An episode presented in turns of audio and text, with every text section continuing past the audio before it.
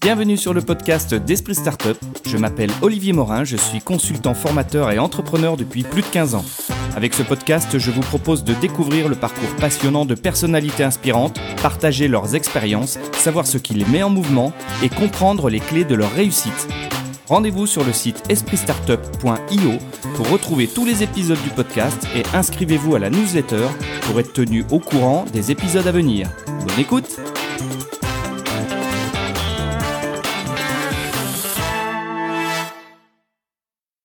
Bonjour à tous les auditeurs, merci de nous retrouver euh, pour ce nouvel épisode du podcast euh, Esprit Startup.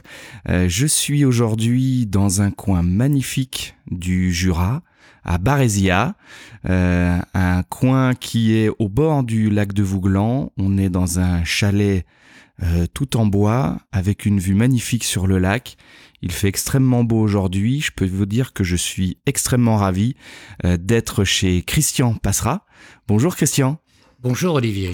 Euh, Christian, euh, eh bien, tu vas nous raconter qui qui tu es et, et, tu vas nous expliquer ton ton parcours. Tu as été courtier en assurance pendant plusieurs dizaines d'années, on va pouvoir dire comme ça. Aujourd'hui en retraite, mais Christian a énormément de choses à, à nous partager. Euh, donc on va commencer, euh, si tu le veux bien Christian, par euh, te présenter, si tu peux te présenter et nous expliquer ce qu'a été ton, ton parcours. alors ta vie, comment, où tu es né, ce que faisaient tes parents et quel a été ton parcours jusqu'à la création de, de cette société de courtage. Hum. Olivier, euh, je suis ravi de t'accueillir dans ce Jura et ce coin de, de absolument magnifique, mais euh, parler de soi est toujours euh, un petit peu compliqué, mais on va essayer. Je suis né le 28-12-1949 et avec un plaisir fou, je te répète que c'est la fête des saints innocents. Mais pour des assureurs, saint innocents, je suis d'une famille d'assureurs. Et je suis le seul à avoir été intéressé puisque mes frères étaient experts comptables et médecins. Et, donc, euh, je crois que j'avais, euh, sans le savoir, la passion. Car au début, ma vie n'était pas axée sur l'assurance. Euh, je suis, je me marie en octobre 75 et je pars à Djibouti pour ma coopération avec la Caisse centrale de coopération économique. Puis, euh, je suis pressenti, après de nombreux contrats civils, puisque j'ai passé 26 mois de Djibouti au lieu de 14 mois, euh, pour la Banque mondiale à Washington. Mais euh, excuse-moi, à Djibouti, tu étais là-bas pour euh, pour quel type de contrat? Non, j'étais j'étais ce qu'on appelle volontaire de l'aide technique et tu faisais ton service militaire en, même temps. Et pendant 14 mois, mais en fait, ça se passait remarquablement avec la Caisse centrale de coopération et j'ai fait des contrats civils. D'accord. Et après, normalement, j'étais pressenti, et puis avec beaucoup d'humour, je me suis fait piquer la place par un fils de ministre, mais ça, c'est la vie. Donc ça, c'était pour euh, pour le poste à Washington. Oui, pour le poste à Washington. Donc là, tu, tu, je rentre, tu te les fais je, Je rentre, oui, tout à fait. Et je rentre, je rentre euh, en France et je fais une tentative un petit peu de notariat parce que j'ai fait droit et Sciences Po et euh, je vois qu'au bout de six mois, euh, il me faut trois, quatre ans de plus encore pour passer des examens et j'étais marié, je voulais faire un enfant et je voulais gagner ma vie. Et à ce moment-là, euh, mon père me fait signe qu'il y a une, affaire d'assurance à reprendre à Lons-Saunier et j'y vais.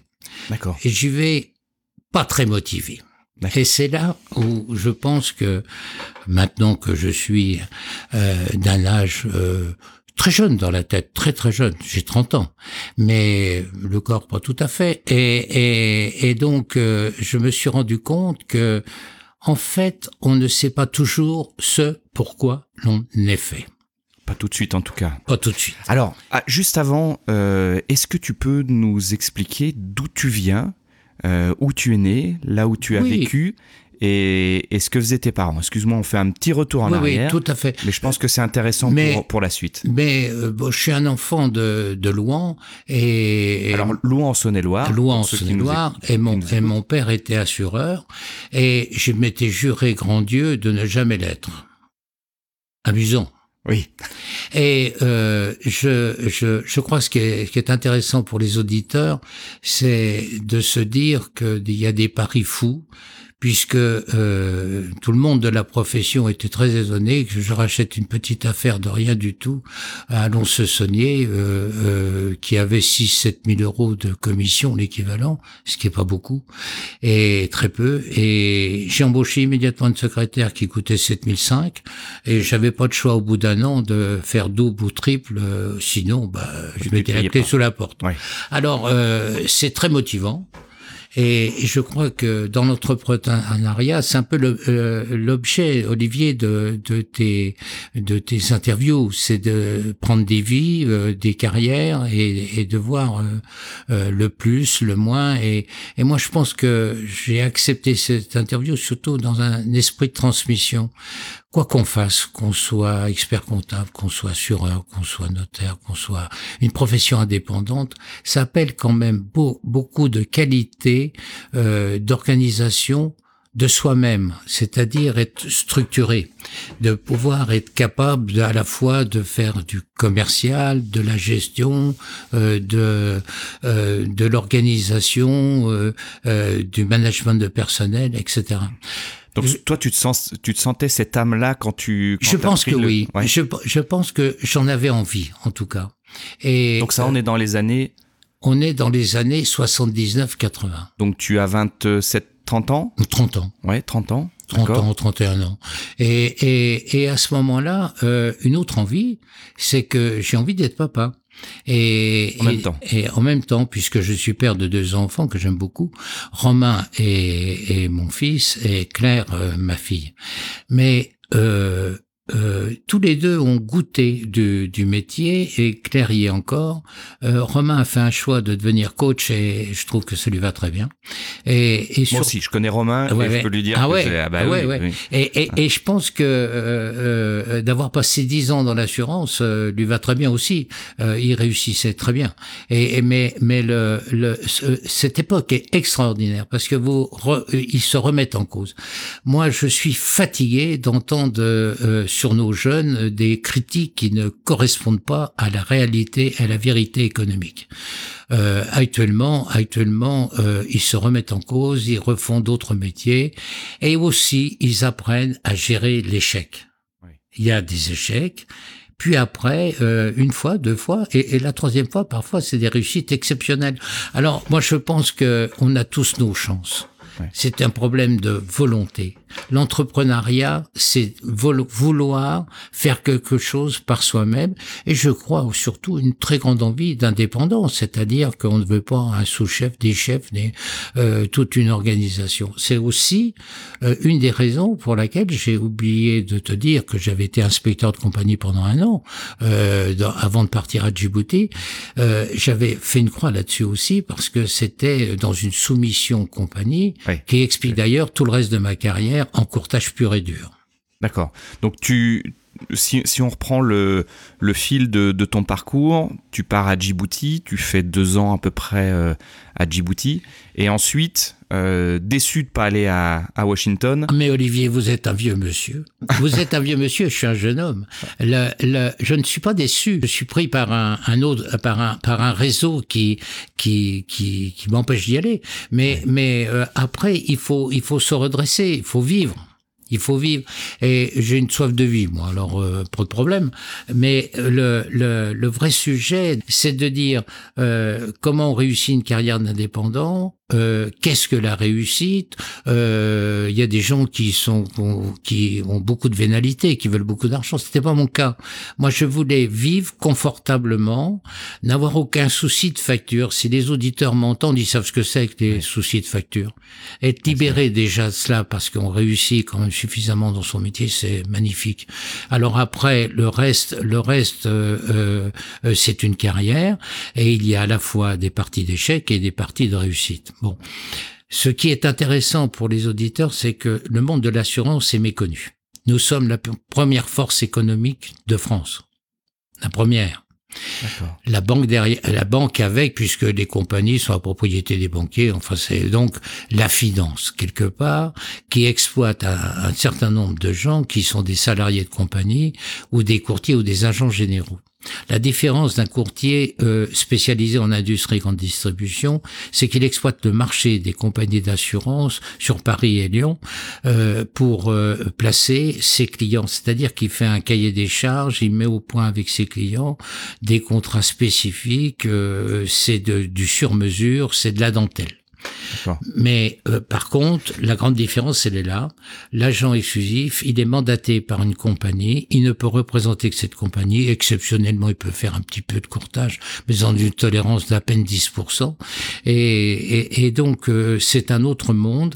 Et il applique quand même les consignes de sa compagnie. Donc, euh, moi, ce que j'ai aimé dans ce métier, c'est la triangulaire compagnie, cabinet de courtage et client. Donc si je si je résume, Christian, euh, tu me coupes si jamais euh, je, je, me trompe. J'ai bien peur de le faire rapidement. euh, donc si si je reprends deux métiers particuliers à l'assurance, le courtage, le courtier et l'agent. L'agent est plutôt euh, maqué avec une seule compagnie. Le courtier, lui, il va chercher des compagnies qui vont répondre à un certain nombre de contrats. J'ai beaucoup d'admiration pour euh, mes camarades agents parce que euh, ils sont obligés, avec beaucoup de psychologie, de faire céder leur propre et unique compagnie. Euh, c'est compliqué quand même pour eux et, et, et, et, ils ont aussi des clients fidèles qui acceptent une certaine tolérance et de pas toujours tout avoir en garantie, etc. Mais euh, ce que je pense, c'est de comprendre euh, que la grande difficulté de ce métier, c'est d'en faire la synthèse. Et, et, même pour nos auditeurs, euh, l'approche, euh, que ce soit pour une multirisque habitation, une auto, etc., moi, c'était pas mon, mon, vrai métier. J'étais essentiellement dans l'industrie de la grande distribution. Je montais des programmes. Je me suis occupé de l'assurance du résidu du pétrole à Berre et Fosse. Je me suis occupé de grands moulins. J'avais des contrats de 28 moulins euh, dans, dans, un très grand groupe euh, extrêmement connu euh, que je ne citerai pas. Et dans le monde de, de, de l'article de sport et vêtements, bah, beaucoup de mes camarades vont se reconnaître et confrères. J'étais un des grands spécialistes sur les problèmes euh, de, des magasins de vente d'articles de sport et vêtements. D'accord. Alors, Donc, surtout, voilà. surtout Mais, grande distribution. Grande distribution et, et industrie. Et, et industrie. Et là, il faut faire de la dentelle. Et, et, il faut euh, passer dans toutes les portes des compagnies, que ce soit AXA, Groupama, euh, Generali, tous les noms que vous connaissez, Alliance, etc. Et il faut des mandats, il faut, il faut des mandats, il faut des, il faut des, des codes, il faut, etc. C'est pas facile à faire. Oui, C'est-à-dire que la, la, difficulté de vous public, c'est que il y a des gens qui sont installés petits courtiers de province, euh, où, où, où, là on sait pas bien exactement où ils sont. Mais euh, nous, euh, dans le monde des 2500 courtiers, euh, on est 200 ou 300 à, être très connus dans le monde industrie et grande distrib. Euh, voilà, ça se passait entre nous. Alors comment comment tu, tu montes cette société? Donc tu, tu nous dis que euh, à 30 ans tu te lances. Oh mon pauvre en plein feeling. Ah oui? En plein feeling. Euh, je, Donc bon, juriste à la base. Je rachète. Je suis juriste. Euh, Isabelle, ma femme, est juriste euh, à la base, et je rachète ce petit cabinet. Et je dis, j'y suis, j'y reste. Au moins, je tente 5 ans. D'accord. Donc tu t'es mis un objectif à 5 ans. Paris. Okay. Euh, ce pari, je le referai pas maintenant parce que je pense qu'il faut partir un peu plus haut. Mais bon, euh, j'aurais gagné un peu plus de temps. Mais euh, c'est-à-dire plus haut, c'est-à-dire d'un cabinet d'acheter plus plus cher. Car en fait, d'une façon assez surprenante, plus c'est important, plus c'est relativement facile à rembourser. Alors c'est pour nos jeunes que je veux ouais. parler. C'est qu'il faut oser. Oui. Moi, à l'époque, j'osais pas. Je, je partais pas de haut, de peur de tomber de haut. D'accord. Ce, qui est, ce qui est un réflexe naturel. C'est un réflexe naturel, mais c'est parfois une sottise. Il faut une réflexion. Et c'est là où, où nous, notre génération, a un rôle fondamental de transmission à jouer. Je ne supporte plus qu'on me dise euh, oui, mais vous aviez de l'argent pour monter une boîte, etc. Mais c'est ridicule. Oui, les plus belles réussites que je connaisse. Dans le Jura, on vient de perdre un, un homme merveilleux qui a 94 ans, qui s'appelait Jean Ferrier. Tous les vieux jurassiens le connaissent. Hein, ses cousins, c'est lui qui a monté la destruction du pétrole à Berre. C'est pour ça que j'ai suivi pendant 30 ans et, et ainsi de suite. C'était un de mes parrains d'affaires, comme euh, beaucoup de gens ont dans le Jura euh, par euh, Made in Jura ou par autres associations, etc. Un peu des parrainages intellectuels, de réflexion sur le monde actuel. Juste pour nos auditeurs, le réseau Made in Jura, c'est un réseau d'entrepreneurs euh, économiques. Et euh, voilà, donc c'est pour ça que Christian fait ce, cette allusion euh, aux, aux, parrains, parce que quand on a un réseau d'entrepreneurs et qu'on en fait partie, bah souvent, il y a des gens à qui on, on s'attache, euh, des gens vers qui on se rapproche et qui deviennent euh, des mentors. Mais c'est très important. Parce que moi, dans ma carrière, mes souvenirs de carrière les plus chaleureux et plus intéressants, c'est d'avoir été parrainé et tenez-vous bien, le, le, le, plus beau, un des beaux souvenirs d'un très grand groupe, c'est que mon premier contrat à 30 ans, euh, qui je faisais tout par moi-même, mmh. euh, euh, j'ai 34 ans après, euh, un ancien directeur général m'a dit Christian, quand je vous ai accueilli, j'ai vu cette foi en vous, j'ai vu ce, ce, cette volonté, cette volonté de, d'entreprendre et de réussir. Et c'est pour ça que je vous ai tendu la main. Mmh. Et je vous ai fait rentrer dans, dans une première étude et de vous dire, ça vaudrait le coup d'essayer de voir si vous pouvez monter un programme et de faire quelque chose, car j'apporterai aux sociétaires un plus, moi central, mmh. de les libérer d'un monde qu'ils ne maîtrisent pas, et moi non plus, qui est celui de l'assurance. Et ça, c'est un de nos très grands problèmes dans nos relations avec PMI, PME. Les chefs d'entreprise euh, sont des gens d'une compétence fantastique. Ils savent énormément de choses. Mais là, ils sont mal à l'aise. Hmm. Avec la banque aussi, à mon avis, ils sont pas toujours très à l'aise. Alors, euh, ils aiment faire du commerce, ils aiment gérer, ils aiment, euh, ils sont, ils aiment aussi euh, lutter contre le fiscal euh, outrancier, mais à un moment donné ou à un autre, l'assurance leur pose problème. C'est un métier complexe. C'est un métier complexe et surtout, euh, c'est un métier beaucoup plus intelligent qu'il en a l'air. oui, au, départ, on se dit on signe juste un contrat. J'ai une anecdote à vous raconter. Je suis dans un dîner parisien de très haut niveau.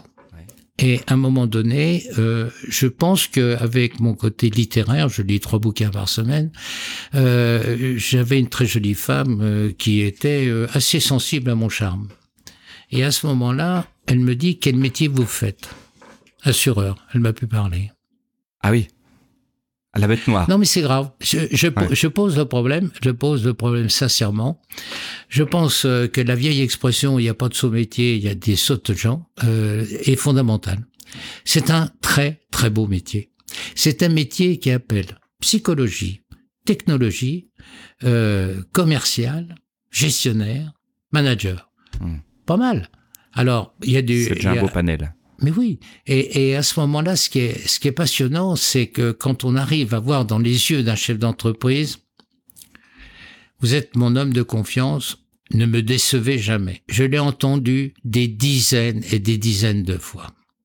Eh bien, quand j'ai vendu, ils avaient tous à peu près au portefeuille entre 25, 25, 20 ans, etc., et 35 ou 40, ou des nouveaux, ouais. faits quelques années mais une fidélité euh, exceptionnelle.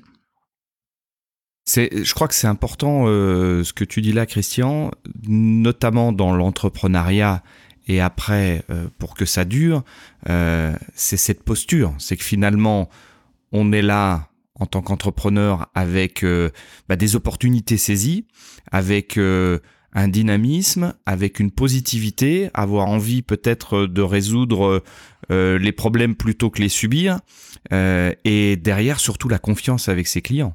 Là, c'est là où toi, quand, en tant qu'assureur, tu es obligé, enfin pas obligé, mais c'est une nature. Si tu, si les gens ont confiance en toi, oui. tu les, tu les gardes dans ton portefeuille. Ah ben tout à fait. Il euh, n'y a aucun souci là-dessus.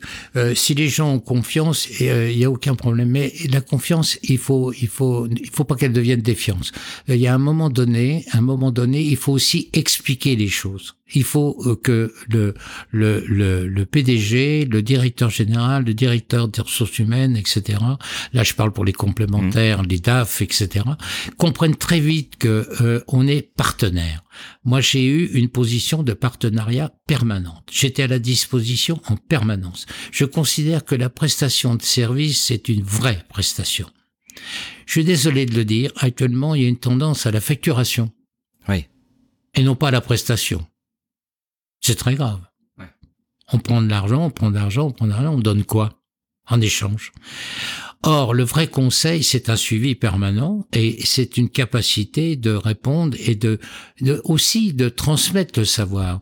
Dans le fameux euh, groupe euh, euh, que, que de artistes de sport et vêtements, il faut savoir que j'étais capable de faire des cours de formation sur l'assurance, synthétiser pour ne pas être saoulant à des responsables, des responsables ou, directeurs ou propriétaires de magasins, pour qu'ils comprennent les grandes notions de l'assurance. Car en fait, vous, clients, vous êtes quand même heureux d'avoir un, un homme qui vous dise, mais attendez, on complique pas la chose.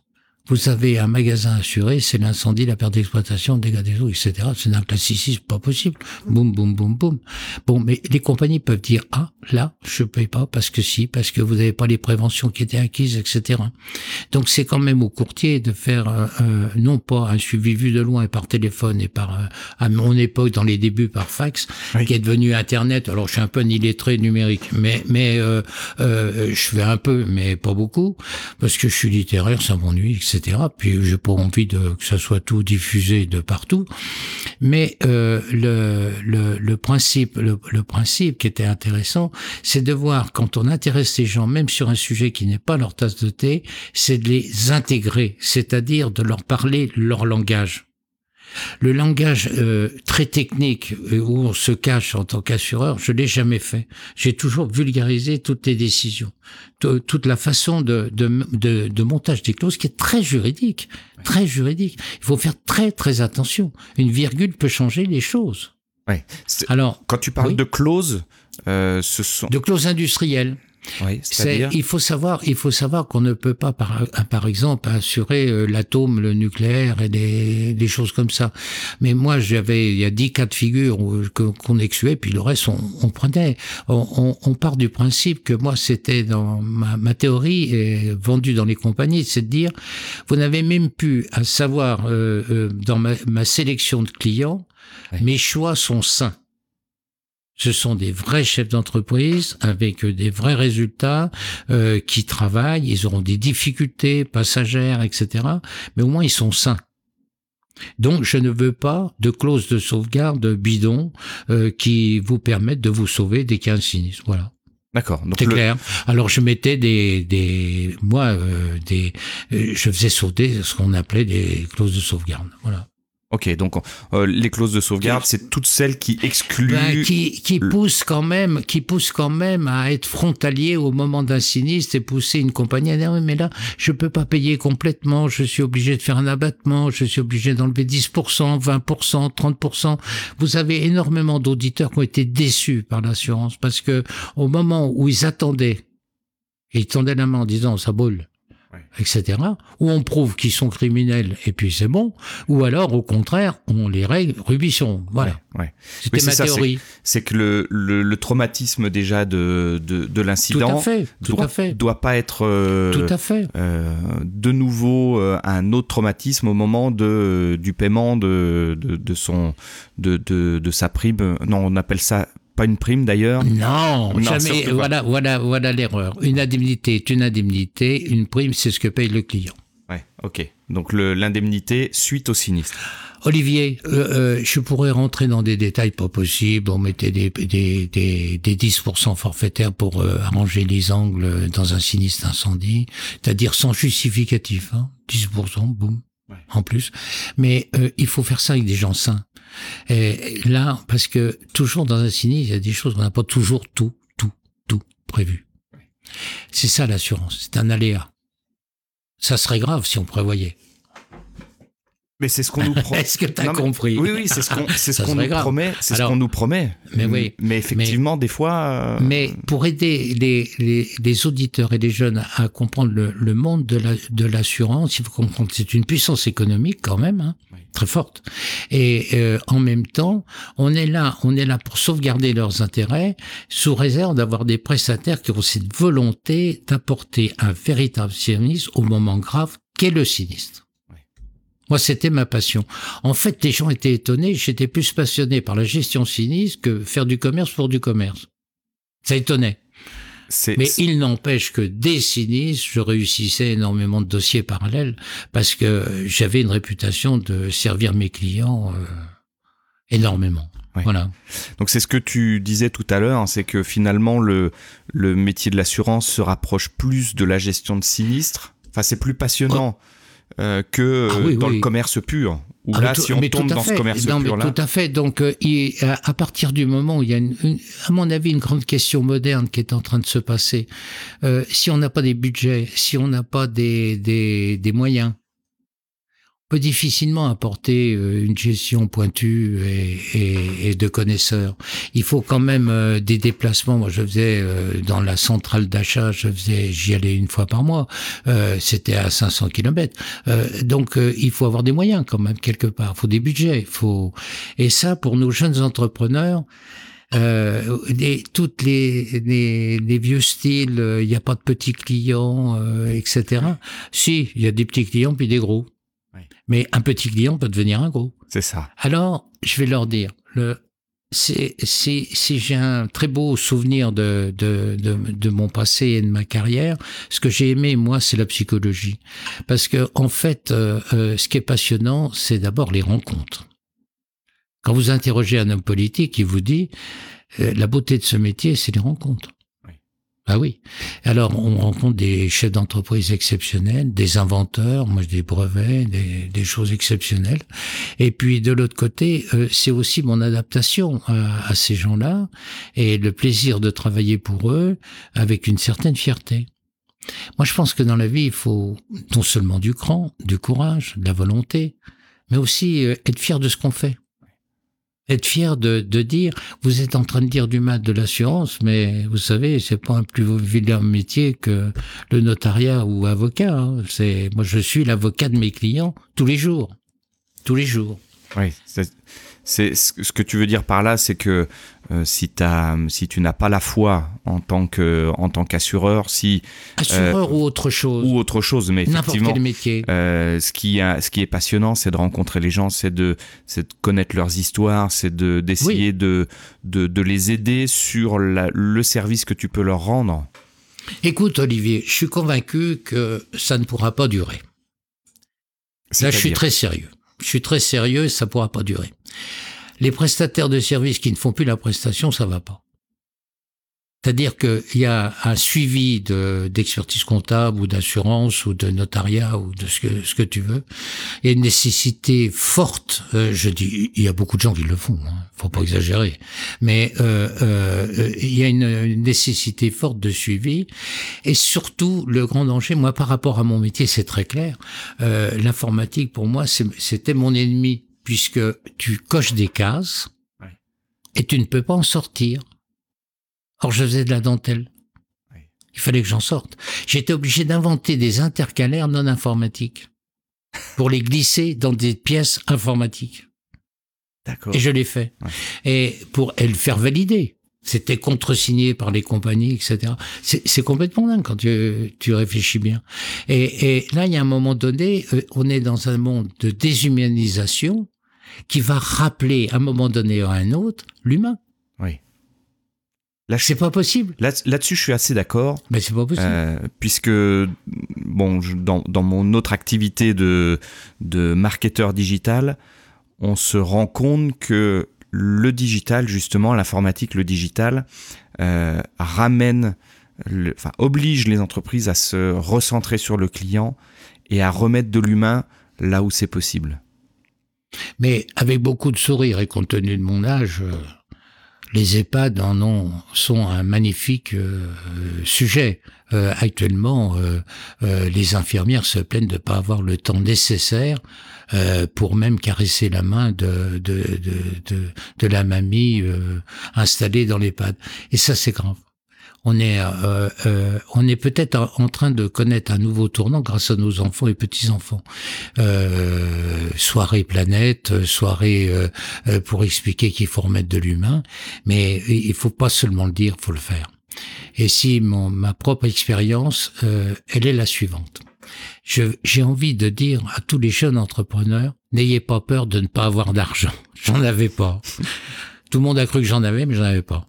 Et, et, et, ce qui est amusant, ce qui est amusant, c'est c'est pas d'argent, mais quand il y a une volonté délibérée de, de vouloir monter quelque chose. Et Olivier en sait quelque chose. Tu le sais. Eh bien, c'est pas un problème d'argent, c'est un problème de volontariat. Il y a par contre des privations, des privations sur les loisirs, sur euh, euh quand on doit travailler un samedi dimanche, faut travailler un samedi dimanche. Il y a, il y a, il y a, il y a pas de choix. Il faut, il faut cette volonté délibérée et en plus une envie de réussite, c'est-à-dire une envie vraiment euh, de, de, plaisir de réussite. Et ça, ça apporte une satisfaction personnelle qu'on effectivement trouve pas dans le salariat. Mais je l'ai connu aussi le salariat. Tout n'est pas moche. Hein. non, mais ça, tout n'est pas moche. Ça apporte une certaine sécurité, encore que. Oui. Mais c'est vrai que. Quand... je suis porté par les chefs. Hein. Non, mais c'est un autre sujet. oui, mais alors, tu, tu supportes pas les chefs, mais ah. tu, tu sais que quand on crée une entreprise, on a forcément des chefs. Tout à fait. En, tout cas, on n'en a pas qu'un. Tout à fait. Tout à fait. Mais moi, je veux te dire, j'avais des milliers de chefs. Oui, c'est ça. J'avais des milliers de chefs parce que euh, ce que les jeunes entrepreneurs comprennent pas, c'est que le client est un peu pas tout à fait roi, c'est pas vrai. Mais et, et c'est le donneur d'ordre. C'est celui qui va payer, c'est celui qui attend une prestation. À vous de la mettre belle pour qu'il ait euh, une certaine satisfaction. Et vous avez une idée, moi dans le métier que je faisais, c'était du récurrent annuel. S'il n'y avait pas eu de 6-10, j'ai payé pour rien. Ouais. Ah ben évidemment. Donc c'est pas palpable, d'une prestation, et ça dépend d'un aléa, un éventuel sinistre. Et difficile à vendre. Euh, difficile à vendre et difficile à gérer. Parce difficile que à gérer. Si, tu fais des mauvais contrats, enfin en tout cas, dans ton sens, si tu fais des contrats sur des... C'est ce que tu as très bien compris, Olivier. Je partais du raisonnement qu'on pouvait passer 5 ans, 6 ans, 7 ans avant encaisser des sommes, mais pas possible. Parce que quand tu es en industrie, grande distribution, ça coûte 50 000 euros, 100 000, 200 000, 300 000. Et, Par an Ah ben même plus. Euh, je connais. Et, et là, et là, et là... Il s'est rien passé. Le jour où il se passe quelque chose, il vaut mieux être là. Ça serait dramatique autrement. C'est comme ça que je concevais mon métier. ce qui veut dire que pour le, le business, le métier de l'assurance est un métier relativement, je dis bien relativement sûr, dans le sens où plus tu as de contrats, plus tu fais du récurrent et plus tu as de rentrées d'argent régulières. Sauf qu'à un moment, s'il y a un gros sinistre, euh, là tu payes. Ah oui, non, mais attends. Euh, tu payes euh, si tu es un bon courtier et si tu as fait un bon dossier. Oui. Eh oui. Alors, c'est un peu aux auditeurs de leur dire que ça vaut le coup de qu'ils fassent une nouvelle approche pour les PMI, PME, d'avoir une vision globale de ce qui est important, ce qui ne l'est pas. Euh, on est dans un pays qui est encore euh, très touché par les franchises euh, de leur voiture, de à 300 euros, 400 euros, on est capable de faire n'importe quoi dans une PMI, PME. c'est pas normal, quoi. Je veux dire, on s'en fout des 400 euros, 300 euros sur une voiture de sa poche. Entendons-nous. Bah, je, je, comprends très bien que des gens simples me disent, Christian, vous poussez un peu, 400 euros, c'est beaucoup. Et, et mais c'est pas, c'est pas dramatique Tandis que euh, mal assurer une PMI, PME, c'est grave. Ça, c'est ma position. On peut pas, dans cette interview, euh, partir sur tout le domaine de l'assurance, de l'incendie, de la perte d'exploitation, du vol, des dégâts des eaux, etc. Le sujet est trop vaste. J'ai connu, euh, j'ai connu des suites à jet, même dans des centres commerciaux, euh, des, des éclatements de sprinklers, etc. Il y en avait pour 3 millions et demi d'euros. j'ai connu des sinistres à, à 25 millions d'euros, 40 millions d'euros. bon, mais des gros trucs que on a gérés magnifiquement car c'était conçu avant de, de très bonne qualité. Oui, c'est ça. C'est, j'allais te dire comment c'est fait, mais c'est, c'est que en fait, bah, c'est une réflexion globale euh, et une maîtrise de son métier. Moi, je pense que euh, je suis comparable avec un artisan et un maçon euh, qui fait bien son travail et l'autre qui le fait pas. Oui. C'est c'est c'est dans la même stratégie. C'est celui qui dit je veux bien être payé tant, mais je vous fais un beau boulot. C'est ça. C'est le même. Je construis le, même esprit. Mais je crois que c'est valable pour tout métier. C'est ce que je veux que nos, nos, nos jeunes comprennent dans la tête. On doit être sérieux. C'est le sérieux, la compétence, la connaissance, et on apprend tous les jours. Moi, ce qui est, euh, tu me demandais une anecdote. Euh, J'ai découvert euh, une nouvelle clause à 65 ans. Voilà. Raconte-nous. À 65 ans, euh, j'ai trouvé une, nouvelle souci. Eh bien, ça va te faire rire, c'est la cybernétique. Eh ben oui, c'était pas ma génération. Et j'ai dit, oh putain, il va falloir prévoir maintenant dans tous les contrats de la cybernétique, euh, de la fraude cybernétique, du machin cybernétique, etc. Et j'ai lancé sur tous les cabinets euh, le bordel cybernétique. Pardon, j'ai dit un gros mot. et, voilà, et voilà, et voilà. Donc, on apprend tout âge. Et, et je crois que la beauté de la vie, c'est ça. C'est on apprend, on apprend, on apprend. Et mais surtout, euh, je pense, je pense que il faut qu'on perde en France cette peur de l'entrepreneuriat. On ne gagne pas, on, on gagne parfois moins bien qu'un haut salaire, etc. Mais ce qui est intéressant, c'est quand même euh, s'affronter, sa personnalité, son caractère, et surtout en tirer euh, la, si, je parlais de la beauté de la vie, c'est quand même que j'ai appris à m'adapter à, mes clients, ce qui est extraordinaire. En psychologie, euh, euh, on m'a dit, on m'a dit un jour, euh, vous êtes un caméléon. J'aime pas du tout le mot. Pas du tout. C'est, pas être caméléon, c'est être adaptable. La souplesse, ne pas être euh, psychorigide, ne pas être en fixation, et essayer, essayer euh, de, de comprendre l'autre et moi, j'arrivais très souvent dans des grands bureaux sénatoriaux et des trucs mais pas possible euh, au 15e étage de la tour Montparnasse et, et, je leur disais mais arrêtez, l'assurance c'est vachement simple, Monsieur le Président. Oh, on m'a dit je suis pas de votre avis. Ben si, vous allez voir. Et on partait déjeuner, il avait le sourire. Pourquoi? Parce qu'il avait pris, en lui expliquant avec clarté, et il me disait très souvent que les, les directeurs de ressources humaines ou un truc disaient que c'était très agréable parce que j'étais j'étais un esprit de synthèse et que j'étais schématique, euh, que je compliquais pas euh, euh, ce monde qui est qui est pas le vôtre, qui est pas le vôtre. Moi, je l'ai compris depuis longtemps. Mais pour donner confiance, faut que vous compreniez quand même un minima donc il faut pouvoir se mettre euh, à la hauteur de, des gens, des autres, leurs connaissances et, euh, leur parler leur langage, mais pas le vôtre. Ça m'amusait parce que je sortais puis j'allais dans les compagnies et je partais de langage technique pur, assurance complet, euh, où on se comprenait en trois, trois secondes sur en technologie.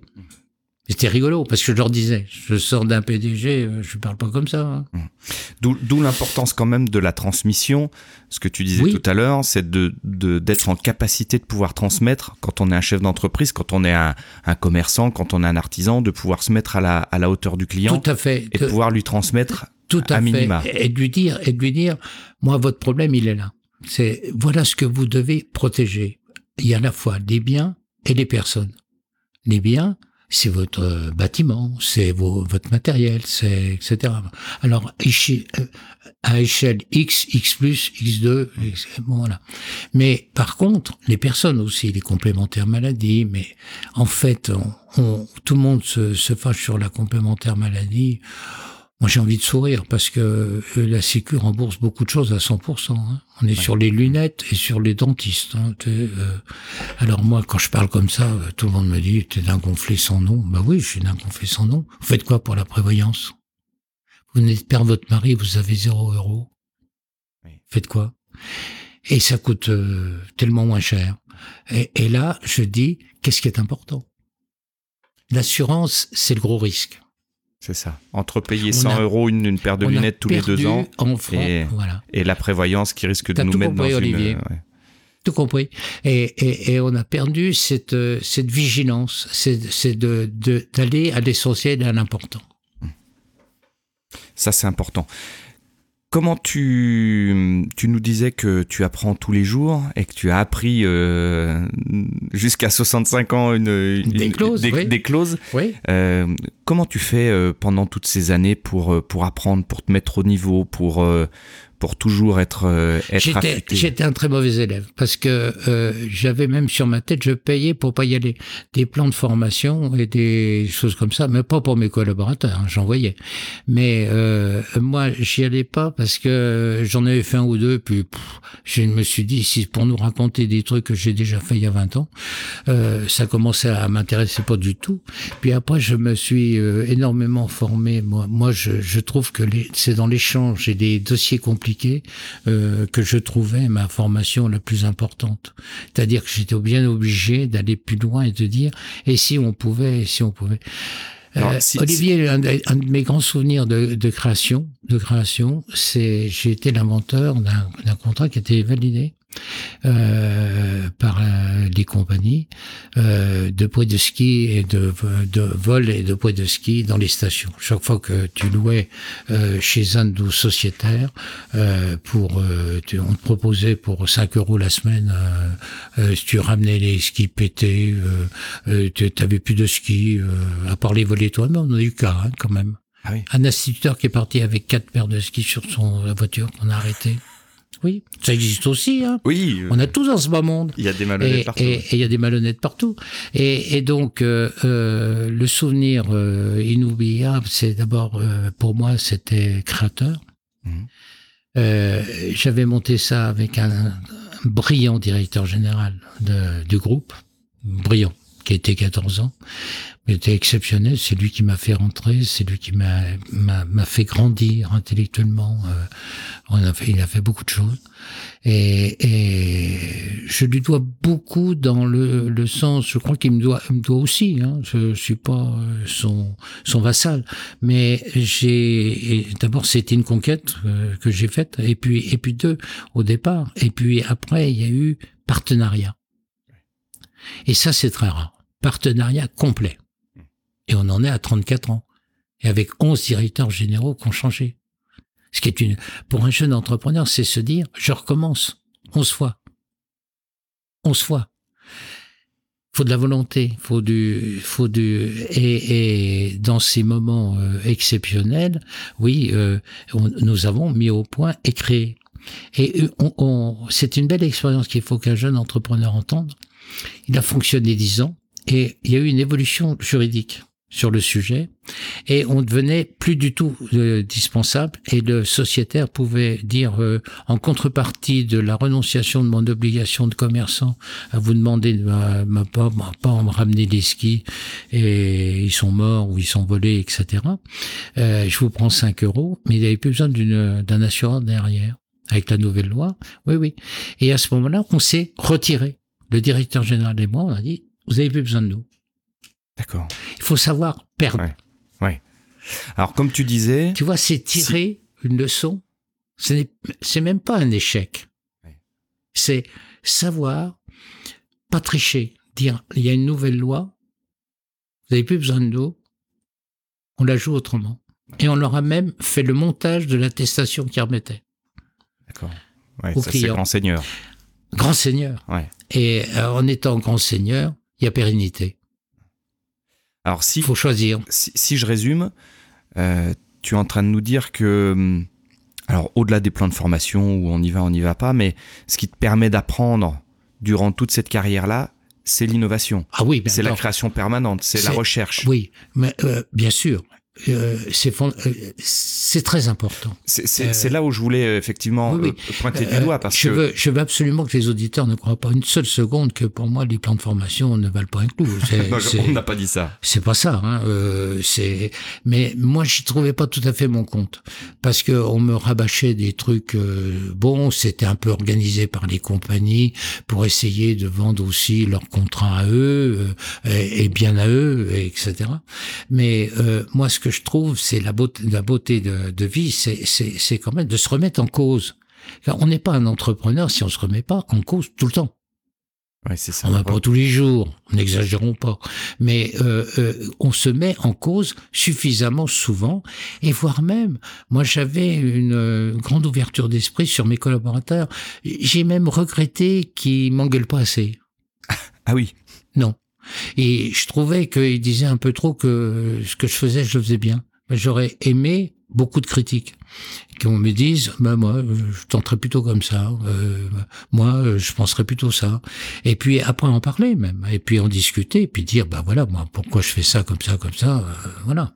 Mais l'échange l'échange moi j'ai trouvé euh, dans en, fait j'ai trouvé mon échange avec mes clients. Essentiellement donc c'est là où le... M'ont beaucoup apporté. Parce qu'ils posaient des questions parfois, euh, euh, même s'ils étaient mal à l'aise en assurance, qui me donnaient des idées. C'est ça. Qui me permettaient de réfléchir à leurs nouveaux problèmes. Donc c'est de l'écoute active, quoi. Oui. J'écoute. Olivier, il faut avoir conscience quand même que vous avez un monde industriel qui a été très, euh, à mon avis, très mal soutenu depuis euh, ces 30 ou 40 dernières années, euh, il y a eu des épreuves pour les industriels. La France n'a pas cru en suffisamment en son industrie. Elle a cru que les loisirs suffiraient à tout résoudre, le tourisme. Et là, les PMI PME ont énormément souffert. Ils ont été très fiscalisés, ils ont été très très touchés. Ils étaient obligés de lâcher un peu en prévention, ce qui était un problème énorme pour nous. Énorme. Vous savez, les sprinters, c'est pas une invention idiote, hein. Et, mais ça coûte euh, énormément d'argent. Qu'est-ce que les sprinklers, c'est c'est en gros, euh, j'arrose le magasin si si poules. Ce sont des petites têtes ah qui sont au-dessus. Quand vous vous promenez euh, dans, je vais pas faire de la publicité pour quelques hypermarchés lédoniens, mais vous levez les yeux au, au, au plafond et au-delà de 3000 mètres carrés, vous avez forcément des petites têtes de, de, de, de sprinklers qui vont jeter l'eau euh, si vous arrivez à une certaine euh, température thermique. D'accord. Voilà. ça déclenche tout, tout, le système de sprinklage. Donc là, on perd tout. Oui, euh, non, non. normalement, on sauve tout grâce à l'eau. Mais l'eau qui sort des, des, des, petites têtes de... c'est tout relié à un réseau d'eau et à une grande piscine des grandes cuves qui pèsent des milliers, milliers de mètres cubes et ça, c'est. C'est très intelligent. C'est intelligent parce qu'on peut arrêter mais c'est très cher. Mais c'est très cher. Une PMI, PME peut pas se payer. Une PMI de 2000, 3000 mètres carrés peut pas se faire ça. Il n'y a aucun intérêt d'ailleurs sur 3000 mètres carrés. En, euh, en dessous de, dans le grand commerce, en dessous de 3000 mètres carrés, on n'embête pas. Ok.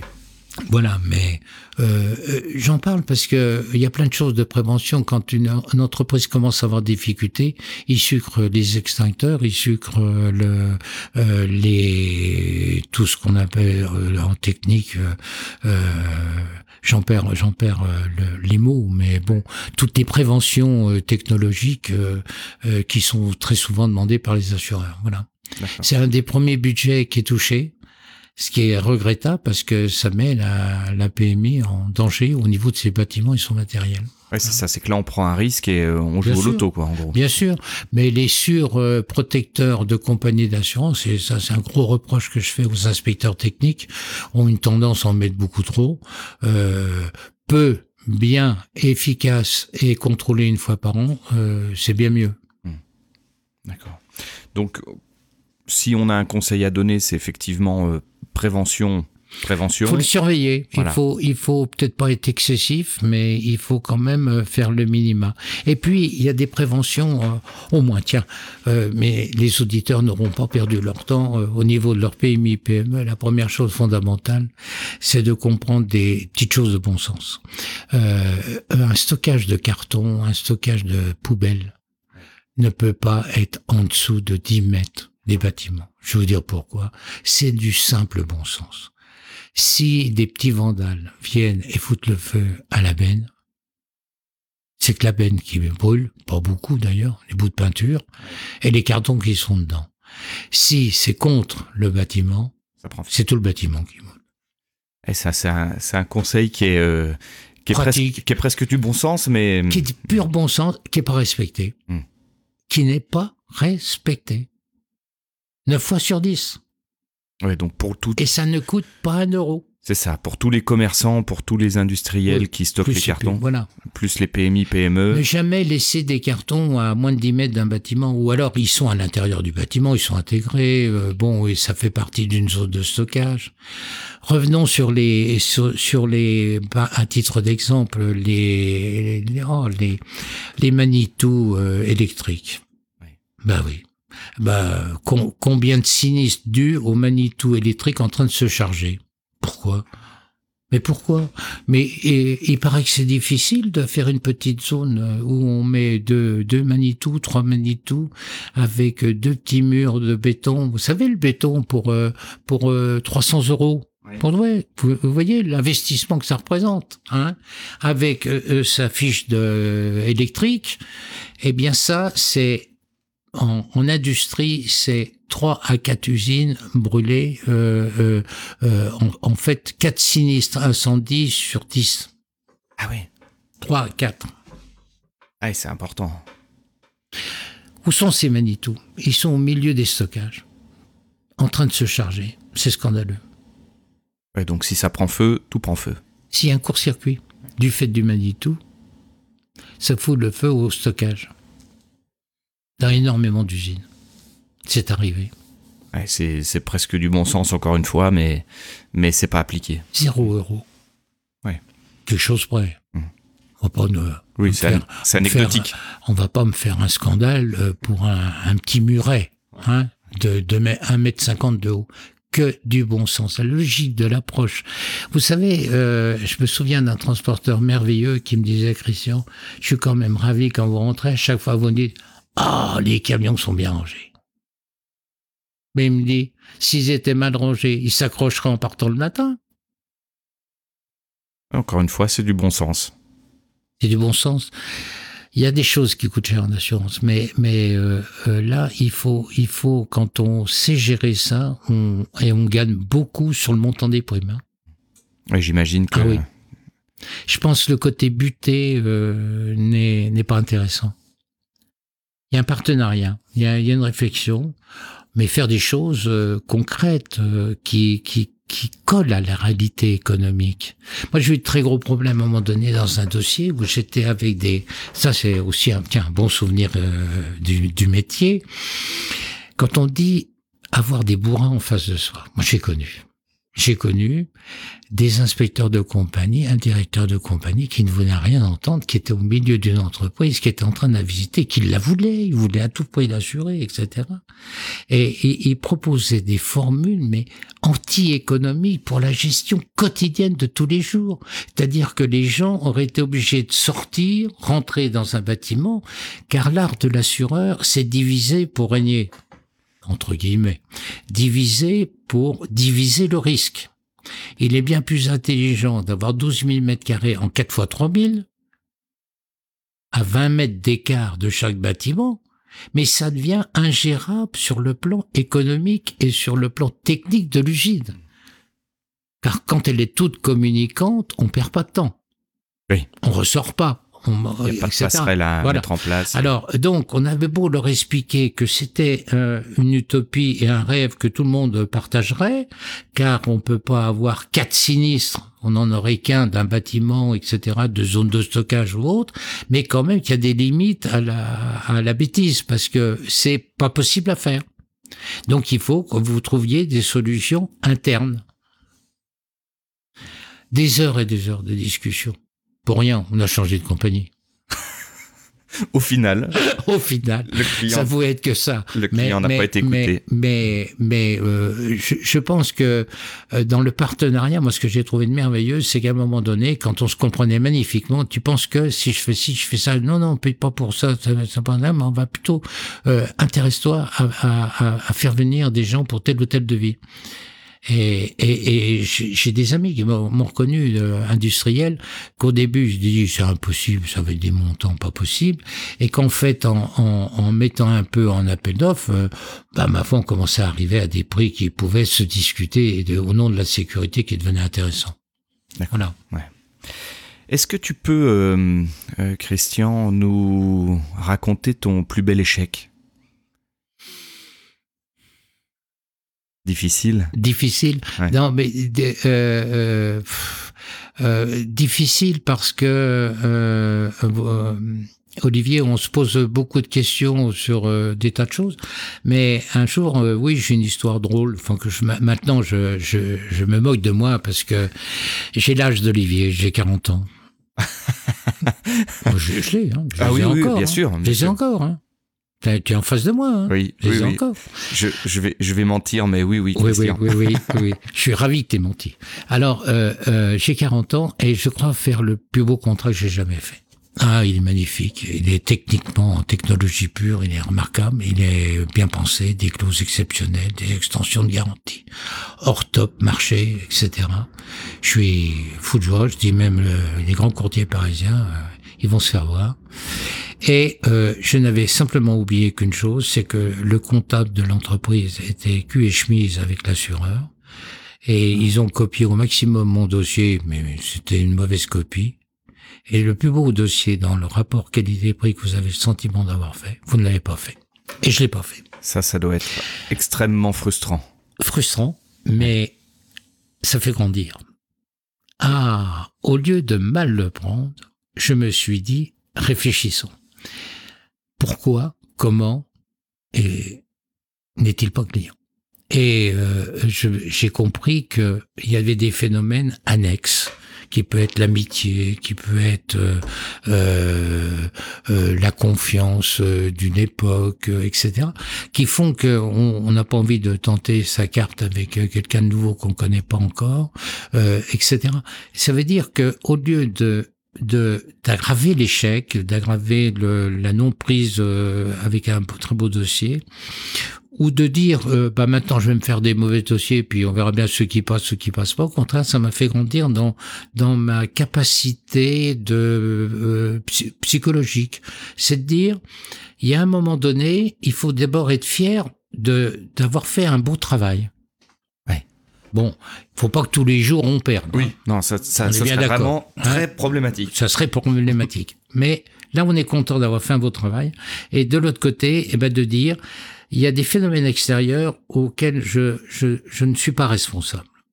Et, et voire même, euh, il se trouve que j'ai revu ce dossier et, et j'ai vu que ça avait été une très mauvaise copie du mien. Mais c'est comme ça.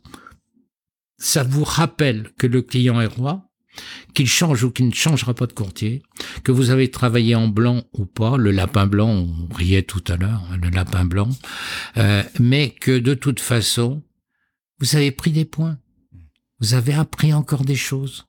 Plus vous grandissez en compétences, plus vous serez crédible. Les gens ne croient que les gens compétents. Donc, à un moment donné, il faut une reconnaissance quelque part, y compris de la profession, pour dire non, euh, ses clients tiennent à lui, euh, il aime ses clients, il travaille bien, euh, Oui, c'est le, c'est Voilà. un expert, quoi. c'est l'expert. Mm. Alors, les grands mots de votre génération, j'adore, j'adore les grands mots. euh, il, est, il, est, il, a, il a une expertise, il est expert. On est tout le monde est expert en tout. Euh, je crois surtout euh, travaillons. Travaillons. Donc, ce que, Travaillons. l'enseignement que, que tu nous, nous donnes, là, c'est quand on a, on a un échec, il faut essayer de savoir De pourquoi. comprendre. De comprendre, Mm. d'essayer de s'en relever de toute façon parce que euh, celui-là on l'a pas eu mais le prochain on va l'avoir. Si on travaille, si on regarde ce qui s'est passé, si on essaie de comprendre pourquoi le client est pas venu et que des fois il y a des éléments extérieurs qui euh, euh, qu'on ne peut pas maîtriser. On peut avoir fait le, le- le plus beau dossier de la vie. Le voilà l'élément clé c'est la sympathie que le- cette personne-là peut avoir avec quelqu'un d'autre Oui, et mais on passe à côté de quelque alors, chose. alors le, le, le plus beau conseil de 40 ans de- d'exercice, c'est de dire on, on, on- je suis classé comme séducteur charmeur. Ah. Oui, c'est parfaitement vrai. Je le confirme. Mais dans le charmeur, il y a aussi d'autres euh, valeurs euh, qui n'apparaissent pas au en première vue, c'est-à-dire une droiture et une volonté de servir, de servir, servir mon client. Je l'oublie jamais. Et là, euh, à partir de là, le travail doit être très bien fait, euh, commercialement vendu, de dire regarde, c'est pas mal ce que j'ai fait. Et puis, euh, euh, dans l'échec qu'on a analysé tout à l'heure, qui est plus ou moins un échec, c'est- surtout euh, la réussite, c'est d'en tirer de cet échec. Moi, ce que je veux dire aux jeunes entrepreneurs, vos erreurs, faut pas les nier. Parce que là, je vais plus loin. C'est pas un échec, c'est des erreurs. De, on en fait tous, Oui. de, etc. Il faut pas les nier, mais il faut les éviter pour l'avenir. C'est-à-dire que quand tu fais une erreur à 40 ans, à 60 ans, faut pas la reproduire. hein. À 50 ans, faut pas la reproduire quatre fois. Parce que là, il y a un problème de non-normalité. Là, il faut, à un moment donné, que chaque fois, on grandisse de quelque chose. De l'expérience. Ça s'appelle l'expérience. Et ça s'apprend, et, et sur soi-même surtout. Et surtout, ce que je veux leur dire. Mais vraiment, c'est pas la faute des autres. Oui. Je n'en ai jamais voulu à un client qui est venu chez moi. Jamais. Ça m'est jamais venu à l'esprit. Il a ses raisons. Il l'a pas fait, il l'a pas fait. Mais c'est pas parce que c'est un méchant, c'est pas parce que si, c'est comme ça. Ça n'a pas d'intérêt de d'ergoter sur. euh, par contre, d'essayer de comprendre le pourquoi. Bah, il était très ami avec son assureur. Il voulait un peu le pousser à baisser les prix, et puis vous avez rendu service. euh, voilà.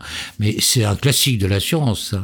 Mais euh, autrement, je ne leur en ai jamais voulu. Ouais, on n'est on n'est pas là pour euh, rendre des coups euh, qui, qui n'existent pas. On Tout à fait. On, est, on est juste là pour faire son, Son son, job. son travail et finalement euh, être reconnu là-dedans, puisque si on le fait de manière honnête, franche et que Absolument. le contrat n'est pas pris, au-delà de ça, on peut pas on peut pas dire il a mal fait son travail. Au contraire, c'est un expert, il a été là au bon moment. Maintenant, euh, l'affaire c'est pas faite, l'affaire c'est pas faite. Parce que je voudrais les, les, les inviter à réfléchir, parce que ça aussi je l'ai eu. Un- pendant quatre ans, j'ai eu un très grand entrepreneur qui m'a fait, qui a voulu voir ma résistance et qui m'a fait, euh, euh, qui m'a interrogé. Et c'est qu'à la quatrième année où il m'a pris, Ah j'ai vécu. Et à chaque fois, j'étais meilleur que les autres. Donc, Et il m'a pris qu'au bout de quatre ans. faut de l'endurance. Et il me l'a dit. Et il m'a dit, ben, vraiment, euh, quelle endurance. Et on s'est jamais. Ouais, important. Jusqu'à la vente de son entreprise. Et quand il a vendu son entreprise, il m'a apporté sur un plateau le groupe qui l'achetait. Ah oui. Ce qui est très rare. Ouais. D'habitude, c'est le groupe qui arrive avec son courtier et qui démolit celui qui était dans les unités euh, secondaires qui ont été rachetées, de X qui ont été achetées. Et moi, en fait, ces deux unités de- séparées, hein, qui étaient complètement séparées, pas du tout les mêmes propriétaires, étaient tous chez moi, et les deux ont fait le, le même pipeau. Ils ont dit, vous devriez aller le voir quand même, avant de le virer. Et avec le risk manager, on a traité euh, 25 ans. Donc jamais baisser groupe. les bras. Alors, et- jamais baisser les bras. Ouais. On a peut-être parfois une chance. Faut la saisir. Hein. Ça s'appelle l'opportunité. Alors justement, Moi, j'aime le mot opportunité. Je le déteste pas du tout. C'est un très beau mot. C'est pas un vilain mot. Ouais. C'est saisir une chance. alors Il y a des gens qui la saisissent pas. hein. pour, Ils l'ont. pour toi, justement, effectivement, le, euh, la réussite, euh, c'est une question d'opportunité, c'est une question de chance ou c'est une question de travail, de, Pas que de ça. talent? Pas que ça, oui. Non, mais il n'y a, pas que le, le talent, il n'y a pas que l'opportunité, il n'y a pas que le travail. Il y a une part aussi d'un esprit, euh, euh, là j'a- j'attire euh, nos, nos futurs entrepreneurs individuels, une part de- d'organisation de vie et de soi-même. Une posture. j'ai- oui, j'ai eu la chance de- d'être épaulé par euh, par une femme aimante et qui a euh, travaillé hein, euh, contre leur gestion euh, pour moi, mais surtout j'avais un équilibre de vie. Oui. Et quand on a un magnifique équilibre de vie, ça aide beaucoup dans le monde des affaires. Car très souvent, moi, de mon expérience personnelle de ma vie, j'ai rencontré énormément de gens qui réussissaient magnifiquement dans les affaires, mais dans la vie privée et personnelle, ou leur famille ou leurs enfants, était compliqué. Ouais. Rarement les deux. Mon objectif et ma fierté, c'est d'avoir fait les deux. Alors, pas au maxi professionnellement, parce que j'aurais pu acheter trois quatre affaires et faire ce qu'on m'a fait euh, dans le rachat et puis après euh, vite revendre tout le paquet, etc. Euh, ce que j'ai vécu. Mais mais mais là, euh, euh, je pense que c'est intéressant de dire quand même quand on est bien dans les deux, Ouais, quel bonheur. quel bonheur. Est-ce que tu donc tu J'ai cru que ça serait le mot de la fin. Non Quel bonheur. non Quel- alors bien sûr ça pourrait être le mot de la fin mais on y reviendra. Euh, ce que ce que j'aimerais euh, que tu que tu nous expliques c'est justement le le cette passation de d'entreprise. Euh, à un moment donné, tu as été racheté, Oui, C'est ça. euh, et Plutôt que racheter, je me suis vendu. voilà. tu- t'es Je me vendu. suis vendu. Alors euh, pourquoi, comment Oh, Olivier, pour une raison très simple. J'ai j'ai eu quelques ennuis de santé. Euh, J'avais 61 ans. J'ai j'étais un fumeur euh, épouvantable, deux paquets et demi. Euh, c'est une honte. C'est pas bien. Je fume plus, mais si tardivement par rapport à 16-65. Euh, euh, donc euh, c'est une grosse erreur. Mais euh, on maîtrise pas tout. J'étais sûrement un, un addict parce que euh, j'étais quand même stressé, etc. Que c'était pas toujours facile. Et puis euh, en parallèle, euh, j'ai eu de gros problèmes de hanche et il fallait que je sois opéré. Et dans les six derniers mois de ma carrière, euh, euh, je- en voiture, on était obligé de s'arrêter cinq fois pour que je marche un tout petit peu. Et puis je souffrais le martyr. Et pourtant, j'avais la même passion des clients. Sinon, j'aurais été jusqu'à 70 ans. Mais euh, le, j'ai fait le choix. Je me suis vendu à un groupe qui lui-même un groupe euh, dit courtier, grand courtier moyen, et qui s'est vendu à un national. Voilà. Après, en quatre ans, en moins de quatre ans. C'est, c'est des choix qui sont pas les miens, mais euh, euh, je, je ne critique pas. C'est, c'est pas les miens, c'est tout. Voilà. Mais c'est ce que j'appelle à la- notre jeunesse à, à y aller, tu vois, à y aller, euh, à entreprendre, parce que, ben ma foi, euh, quel risque ils ont? Ils peuvent se reconvertir. hein, euh, Il y a des, des tas de cas de figure. On tente euh, un, un schéma de vie et puis ça marche, ça marche pas. Ça veut pas dire qu'ils sont nuls. Hein, ça veut dire que bon, c'est peut-être pas tout à fait fait pour eux. Il y a peut-être autre chose à faire. Ouais, Mais il faut y aller. C'est ça, c'est euh, c'est le, prendre le- son courage à deux mains Ah oui, oui. et, et se Oui. lancer dans l'aventure. Et pas me faire le coup de l'argent. Ah, C'est pas l'argent. Les banques prêtent. Les banques prêtent, mais à hauteur d'un projet de, qui est logique. Ils sont pas si idiots que ça. Faut pas les faire passer comme des méchants euh, du matin jusqu'au soir. Jamais l'argent a été aussi bas. Moi, je serais à 10,80. hein, Alors, euh, 10,50. Je 10,50. répète, 10,50, oui. Donc, Alors, quand- on me répond, il y avait l'inflation. Pas quand- tout à fait vrai. Quand, quand à acheté, donc c'était à 10,50 les Oui, taux. Bien sûr, bien sûr, bien sûr. Et surtout quand j'ai racheté l'affaire familiale, j'avais un père qui était très drôle. Il m'a dit comme tu réussis, tu vas payer trois fois. Ah, c'est Mais c'est excellent. Quel beau Mais cadeau. c'est excellent. Mais, mais il était très bon. Ouais. Mais il était très bon. N'exagérons pas, ça n'a pas été à ce point-là, mais c'était fort quand même. Mais euh, j'ai pas négocié. Parce que j'étais dans l'idée d'avancer. Ça me faisait gagner un cran. Ouais. Pas 12, un. puis après, hop, euh, le suivant, puis le suivant. J'avais une stratégie, mais une stratégie de, de profession libérale quand même. Tu vois, euh, je, je, je, suis très conscient que je parle à la fois des gens entrepreneurs, euh, profession libérale, qui peut être euh, n'importe quoi, un médecin, un kiné, un notaire, un, avocat, ce qu'on veut. Il faut s'organiser, il faut s'organiser même avec une secrétaire, avec quatre, avec ce qu'on veut, huit, dix, douze. Euh, le, le, le truc, c'est que c'est qu'aussi on a nos petits patrons de PMI, de start-up, etc faut que le projet tienne la route, il faut que ça intéresse les autres, parce que avoir une volonté délibérée de vendre quelque chose qui intéresse personne, euh, à mon avis, tu vois là, il y, a un problème. Il y en a qui ont essayé. là, il y a un problème. voilà. En termes de, en termes de management. Oui. Parce que tu avais. Je me trouve pas très bon. Oui. Pourquoi? Tu vois, dans la vie, il faut, il faut euh, avoir un esprit critique sur soi-même. Alors, je me trouve beau, mais c'est pas tout à fait vrai. mais euh, euh, intelligent, je suis pas sûr. Euh, euh mais euh, le management appelle euh, un sens de la transmission du savoir et de la délégation que je sais pas tout à fait. Je me suis débrouillé un peu, mais je pense qu'il y a meilleur que moi. Et ça, c'est des qualités exceptionnelles. Euh, euh, je pense que la vraie réussite dépend de son entourage. Euh, c'est fondamental. de son entourage professionnel et personnel. Oui, oui, mais euh, ça je l'ai eu quand même quelque part. Mais mais euh, euh, euh si, si, si, tu veux, Olivier, je veux, dire, il y a des gens qui ont un, sens. Moi, j'ai un vécu, tiens, bah, bah, un peu d'humour. J'ai un très bon copain que tu connais très bien. je peux pas citer aussi au nom de la pub, mais il a deux boulangeries, une à Bourg et à et c'est des boulangeries industrielles. Il n'y en a pas beaucoup. Hein. Alors, euh, euh, eh bien, euh, j'arrive et on devait euh, voir, parce que je suis aussi associatif, je suis dans des associations, et je ne citerai pas les noms, mais euh, euh oh, tu peux. Hein, je peux. Bon, ben, je suis membre du Lions depuis 35 ans. Euh, je suis à l'association Albero. On a Albero en ce moment. Euh, euh, je suis bon dans quelques associations. Et euh, si je pouvais être dans le patrimoine et ailleurs, je serais ravi. bon, culturel. J'aime beaucoup fréquenter médiathèques de Clairvaux, de Londres. voilà. Je les salue en passant.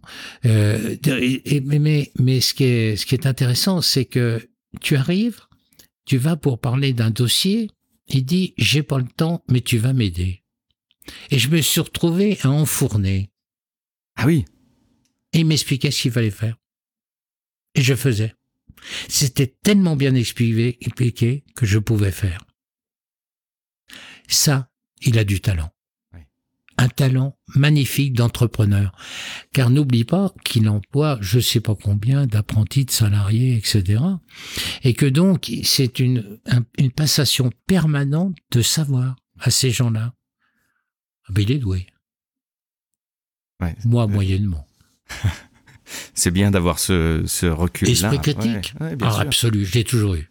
Alors comment tu comment tu recrutais? Parce que je pense que c'est un petit peu particulier le recruter euh, dans le monde de l'assurance. Alors j'ai quelque chose de drôle à dire. J'ai pratiquement pas recruté parce que euh, si j'ai recruté dans les dix premières années. Euh, bon, parce que euh, là vous savez de l'humour, c'est que sur les huit, le, plus Isabelle neuf, alors pas recruté, ça fait 32 ans à côté de moi. je les ai eu très jeunes, elles avaient 18 ou 20 ans, et je refusais de recruter dans la profession. Pourquoi? Je formais. Donc, quand je même bon pas qu'ils soient dénaturés. Ah. C'est un peu gonflé. Tu voulais les faire à ta main. Voilà. Mmh. Si vous voulez à ma main. Et, et par contre, le plaisir que j'ai. Non pas à la botte, mais à la main. Non, pas à la botte du tout. Non, mais que ça soit clair. Ah oui, non, non. Mais quand on dit, c'est une expression, c'est dire euh, euh, dans mon esprit, dans ma façon de travailler.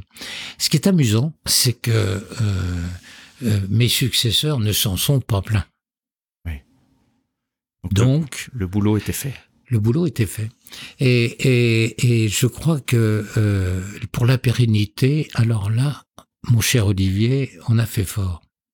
Il n'y a jamais eu de départ. Ah oui Non volontaire. Il n'y a jamais eu de licenciement. ni économique, ni machin. C'est, ça s'est fait naturellement. Et actuellement, sur l'once, euh, ils sont entre 30 et 28 ans de, de cabinet. Et sur Louan, euh, à peu près pareil. Voilà. Ouais, Une pérennité totale Mm. euh, depuis 10 ou 15 ans. 15 ans. Ça, c'est quand même une bonne problème. leçon de management. Alors, la, la, la vraie leçon de management, c'est aussi, il faut respecter les gens, il faut les payer. Moi, je pense qu'il y a beaucoup de restaurateurs qui ont un petit souci de ce côté-là. Ouais. Tu vois Quand ils disent euh, on trouve pas de personnel, mais oui, mais tout de même, un des métiers que j'aurais jamais voulu faire, c'est celui-là. Parce que c'est 70 heures, c'est 65 heures, je veux dire, c'est très prenant. À ce moment-là, il faut qu'il y ait le, le prix qui va avec. Hein. Non, mais c'est, j'ai beaucoup d'amis restaurateurs, c'est pas une attaque. Hein. Mais certains devraient comprendre que, a un moment donné, faut partager le gâteau. C'est ça. Dès le début de, de l'entretien, euh, je t'ai dit, Olivier, je cherchais pas à faire fortune. Je cherchais à être confort. Je l'ai eu, c'est du bonheur. Alors je comprends énormément les gens qui disent, j'ai des fins de mois difficiles. Je fais pas le démago. Du tout. Je ne suis pas à leur place. Je ne m'aimais pas à leur place. Je n'ose même pas euh, qu'ils sentent que c'est ça que je dis. Du tout. Je dis simplement que c'est dur. Et ça, je ne le voulais pas. Alors, j'ai eu la chance euh, de- d'être débrouillard, euh, d'avoir fait des études, euh, etc., etc., pour y arriver. Il y a des gens qui sont courageux, travailleurs, et qui n'ont pas euh, la paye qui va au bout. Je veux dire, c'est pas moi qui le fais, c'est pas moi qui le décide, mais je le comprends. Ce que tu veux dire par là, c'est que hum, on, Oui, on, tu peux l'expliquer mieux que moi. euh, je... on peut choisir, euh, on peut choisir à un moment donné de sortir de sa zone de confort pour euh, pour aller chercher se mettre en entre guillemets en danger, prendre un risque entrepreneurial Ah ou bah, prendre tout- un risque de changer d'entreprise ou de changer de métier, mais que finalement ce risque-là, il paye. Tout à fait. C'est ce que je veux dire. On est, on est les Jurassiens frontaliers avec la Suisse. Tu sais pertinemment que tu as des copains qui vont gagner 5-6 000 euros en Suisse en étant euh, avec un BTS, avec euh, un petit, un petit diplôme. Et puis après, ça peut monter euh, beaucoup plus haut euh, en fonction des grands diplômes de commerce, de trucs, etc. Moi, je crois que là, ce qu'il faut dire, euh, c'est que un frontalier comme ça, bah, il aura déjà du mal à accepter de monter sa boîte et puis de gagner 1500 euros ou 2000 euros euh, pendant euh, 4-5 ans. Moi, en, en démarrant comme je l'ai fait avec Isabelle, on a même connu euh, 400 euros. Mais tout frais déduit, c'est-à-dire la voiture payée, le machin, etc. Mais bon, dans à nos débuts, débuts. Ouais. Mais très vite, euh, je suis sorti de la zone euh, rouge euh, en moins d'un an, un an et demi. Et on était euh, trois fois ou quatre fois. Et puis après, boum, boum, boum. Mais je pense qu'il y a un choix de vie. Et puis, il y a, il y a le mental. Si, si- si je résume, ça veut dire que pour toi, il y a des conditions, et notamment celles qu'on peut trouver en Suisse en tant que salarié, qui peuvent euh, euh, freiner aussi euh, cette, euh, volonté-là de- Bien sûr. d'entrepreneuriat. Bien ou- sûr, mais mais euh, quand je citais la Suisse, tu peux le faire en France, hein, tu, tu peux le retrouver. Mais mais comme c'est des pays qui sont doublés ou à peu près par rapport à la France, mais mais en fait l'idée c'est de dire est-ce qu'il y a, euh, on a 30 ans, est-ce que c'est pas l'âge où on essaie des trucs, puis après bon on se fout dans le rang, hein, on est salarié on est entrepreneur. hein.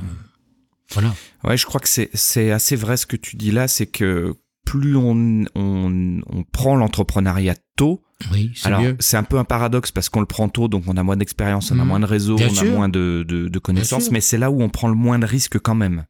Oui. Parce qu'une fois qu'on a monté euh, une famille, euh, enfin monté entre guillemets, mais qu'on a une famille avec des enfants, avec une maison, euh, c'est plus difficile de sortir de sa zone de confort et de, et de se lancer dans l'entrepreneuriat. Là, il faut une bonne dose de, de courage Mm. pour risquer ça. Tu vois, sans, par- sans parler d'échec, je l'ai vécu avec au moment de la vente de mon cabinet, j'avais hésité et dire et boum, je me lance à mon fils et en avant. Compliqué et d'abord parce que pour des raisons financières, ça valait très cher. Et puis deuxième point, de, de- deuxièmement, le, euh, j'ai eu le temps de m'adapter à mes gros clients, ce que n'avait pas eu Romain. Et ça, je l'ai très vite perçu. C'est-à-dire que euh, à un moment donné de, de ma vie, quand on, on démarre tout petit, on grandit avec son cabinet. Et quand on met un cadre tout en haut du panier, il n'a pas cette expérience euh, globale Et donc, des, ça, aurait- des clients. ça aurait été un cadeau empoisonné. Complètement. Hmm. Voilà. Et ça a été ma pensée, mais euh, euh, j'ai peut-être pas fait bien ou mal ou etc. Bon, il est rentré avec mes successeurs et puis après il a fait une rupture conventionnelle et puis bon, il monte sa société parallèle euh, qui n'a rien à voir avec l'assurance. Moi, je trouve ça très bien. Alors, euh, ça bouge. Bah, puis, Moi, je suis un bougeon, alors ça bouge. ouais, bien sûr. Et, et Et- c'est aussi, euh, Et pourquoi pas je trouve ça aussi très beau parce que finalement, il a appris avec toi, Oui. il a vécu une autre aventure, et là, il, il, Il a monte- 10 ans derrière lui. De, Ouais, il ça. a passé euh, 4 ans euh, hors chez moi et, et 6 ans avec moi. Euh, donc euh, 10 ans d'expérience qui lui sert dans la vie. N'oublie pas le début d'entretien, métier de haute psychologie euh, de pour réussir, hein, pour être à un bon niveau, euh, d'écoute, etc. Mais il a tout en main. Un coach, c'est quoi? Grande écoute, C'est ça. Et puis, euh, grande capacité de synthèse bien sûr.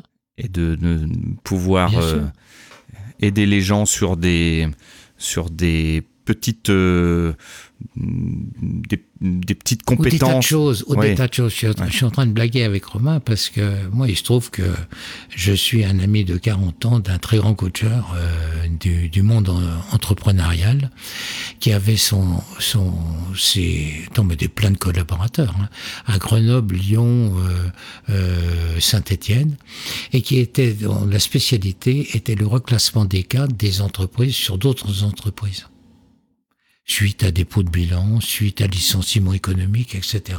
C'est passionnant. Si tu savais comment on est classé en F, E, G, euh, euh, ah mais c'est épouvantable. Euh, alors pseudo-maniaque, je dis n'importe quoi, mais des des des comment des classements, euh, euh, le sensible, l'hypersensible, euh, mais mais mais des tas de critères des grilles, des, des choses extraordinaires, on en parle souvent, c'est amusant. Et, et c'est aussi un monde de coaching de cadre euh, extraordinairement intéressant. J'essaye d'attirer Romain sur le sujet, Et parce que c'est... Et ça se développe beaucoup, Mais oui, finalement. mais oui, parce qu'on aura. Mais on- en, en fait, en fait, euh, si tu veux, là, je t'ai dit oui à ce- cette interview parce que je pense qu'on a besoin des autres. On a besoin des autres. Moi, j'ai envie que mon expérience soit finalement euh, la traduction de, de quelqu'un euh, de simple, de beaucoup plus simple qu'on le croit. J'ai beaucoup d'amis qui pensent que je suis un peu compliqué. Ça me fait rire. Pourquoi? Parce que alors je suis pas arrogant non plus, mais je j'ai pas envie d'être euh, un faux modeste qui dit euh, j'ai pas réussi ma vie. Si j'ai réussi ma vie. Alors maintenant la fin de vie. Tu sais Olivier, à nos âges, euh, il peut y avoir euh, la maladie. Bon alors euh, elle peut arriver avant hein, même, même à 40 ans. Hein. T'es pas à la merci. Euh, chaque journée bonne euh, est bien prise sur la vie. Moi, je me lève le matin et puis je me dis je suis vivant, c'est vachement bien. Et puis et puis je- bon, je pense pas à la mort tous les jours, mais ça fait partie quand même de ma réflexion Oui. globale. Alors, qu'est-ce qui te fait lever le matin, du coup? Le, le plaisir de vivre. Et je crois que j'ai toujours eu une soif de vivre. Et je pense que l'entrepreneuriat, c'est vivre. Et je pense que l'entrepreneuriat, c'est pas supporter des chefs. Pour tous les gens qui m'entendent, ils comprennent très bien ce que je vais leur dire. Et en plus, en France, on est blindé de petits chefs. Petit chef qui te dit que, que, que, que, que, que, qui va pas au fond des choses, qui ne voit pas euh, la finalité des choses, alors que la beauté d'une entreprise, même si elle fait du plastique, elle fait n'importe quoi, elle, elle va sur des marchés, elle vend des choses utiles, etc. Puis alors après encore mieux, ça pose le problème des déchets, et puis de la destruction de la planète, etc. Enfin, il y a plein de questions. Donc c'est des euh, défis j'ai- aussi. J'ai l'impression que j'apprends tous les jours, quoi. Donc, c'est des défis aussi pour l'entreprise de demain, c'est de, de- Mais de évidemment, pouvoir valoriser. je pense, je pense que j'ai envie de dire que tous les, idées reçues, tu vas, tu vas, tu vas, tu vas sourire, Olivier, ce que je vais dire. C'est plus facile de réussir aujourd'hui qu'avant. Ah. Question fondamentale. C'est quand même il à l'inverse. ose dire ça. Oui, il même- ose dire C'est quand même à l'inverse de ce qu'on dit d'hab- d'habitude. C'était mieux avant. Eh ben voilà.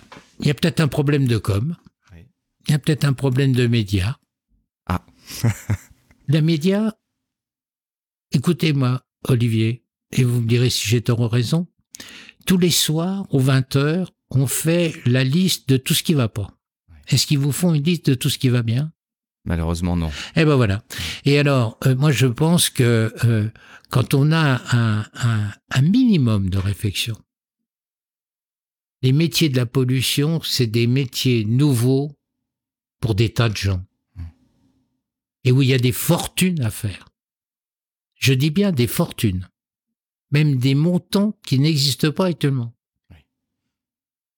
Alors qu'on me dise pas que on peut plus rien faire en France. hein. Il n'y a plus d'idées, qu'il n'y a plus rien. Il n'y a plus d'idées. Mmh. Il, y a, il, y a, il, y a, il va y avoir des, des, des problèmes à résoudre dans tous les domaines, de l'eau, euh, du, du, du, du plastique, de la destruction du ouais. plastique, de, mais, mais partout, dans tous les domaines.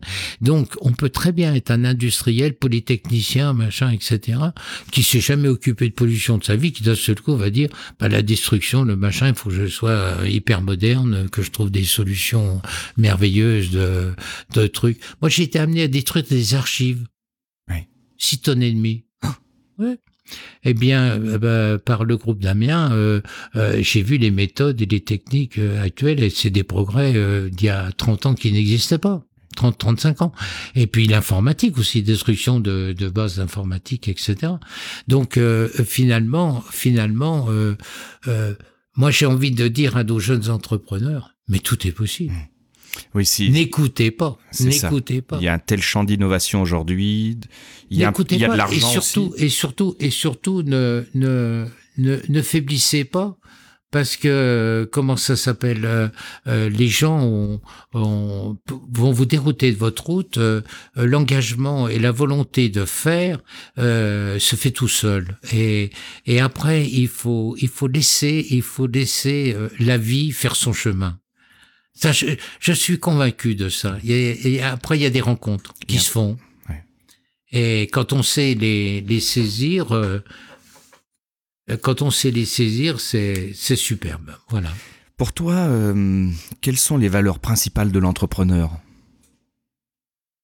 C'est quoi le... Écoute, le, le Le- travail, c'est numéro un. On- si on passe les loisirs avant toute chose, c'est pas possible.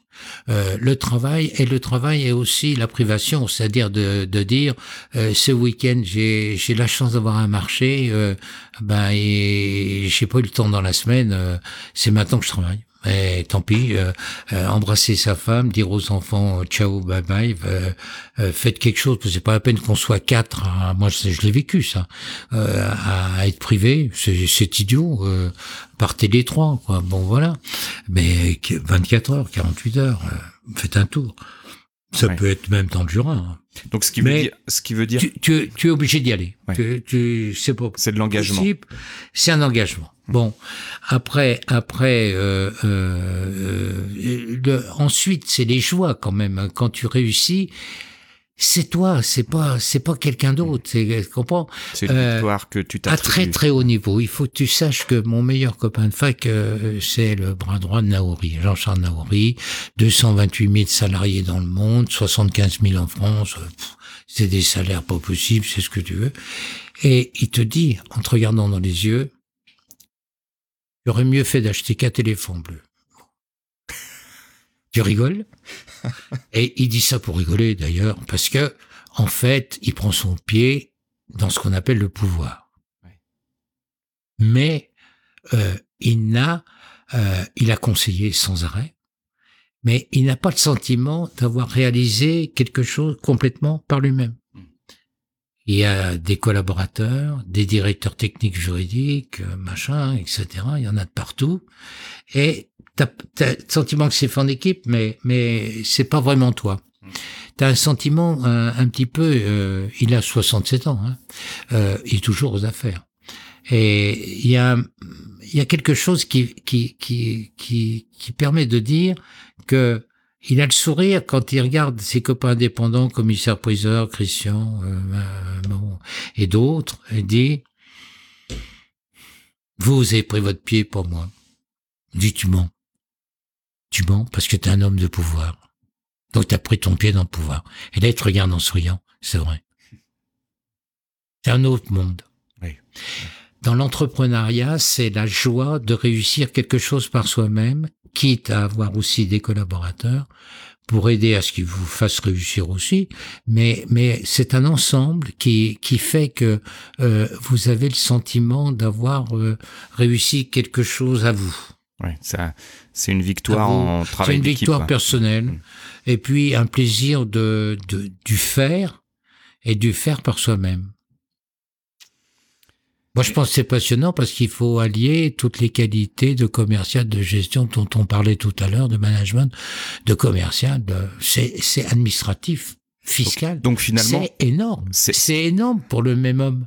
c'est finalement aussi être curieux parce que et avoir un soif d'apprendre parce que comme tu le dis si bien là, on va avoir des domaines qu'on ne maîtrise pas. On est beaucoup. On est beaucoup plus que tu le crois. Avoir cette envie. Oui. Et chez nos jeunes, encore plus. Je pense qu'il faut faciliter le passage. C'est-à-dire, mais c'est pas l'argent. Il faut qu'ils qu'ils enlèvent cette idée que c'est l'argent. Et non. C'est cette volonté délibérée de dire, je monte quelque chose à moi. Et tu l'as eu, Olivier. Oui, Tu l'as eu. Tu, tu pourras en parler magnifiquement, mieux que moi encore. ce sera l'objet d'un autre podcast. Ah ouais. Finalement, moi, ce que je, ce que je, j'aime bien dire et ce que j'ai aimé dire quand j'ai monté ma, ma boîte, c'était je gagne ma vie. Non pas que j'étais en train de perdre ma vie, mais que là, je sentais que j'avais une réalisation de moi et que je, finalement, j'étais acteur de ma propre vie, dans le sens où je construisais ma vie. Très juste. Et ça, c'était, c'était un sentiment fort.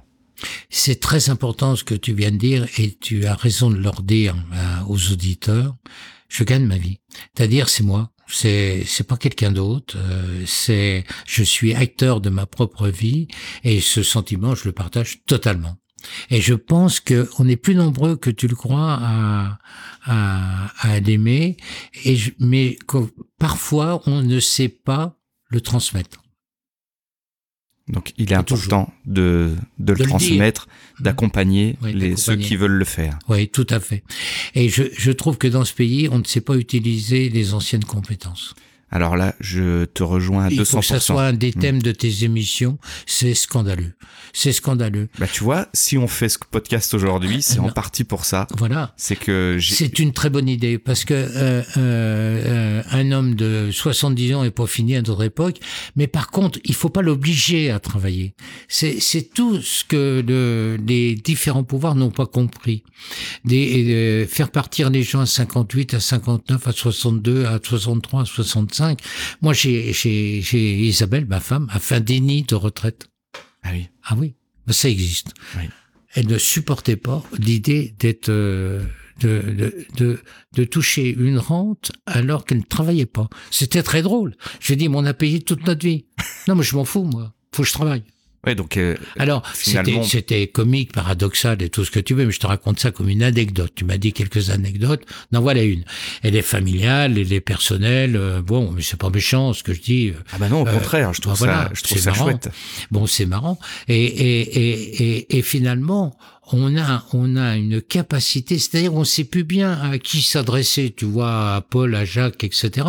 Mais on viendrait nous trouver pour nous demander de participer à une transmission ou à une réflexion sur telle ou telle stratégie euh, de l'entreprise, etc., d'un jeune entrepreneur, ou de lui donner notre avis en disant, voilà, j'ai Christian, j'ai envie de monter telle chose, machin, etc. Qu'est-ce que vous en pensez Moi, je verrais quand même euh, s'il est en train de proposer des choux de Bruxelles. Hein, euh, en Bretagne, enfin des sais, en Bretagne, je me dirais il y en a peut-être déjà. Tu vois ce que je veux dire? Et ça, euh, nos jeunes entrepreneurs, il faut qu'ils se trompent pas, parce que c'est c'est c'est c'est la base même où il est dans l'axe euh, qui intéresse tout le monde, où ça n'intéresse personne. Pas la peine de se fatiguer dans des trucs que personne ne, ne s'intéresse. Mais voilà, tu, tu vois ce que je veux dire. Ouais, participer même en, en plan. Euh, J'ai participé une ou deux fois à des plans d'investissement euh, pour entreprises, euh, jeunes entrepreneurs euh, qui avaient des idées.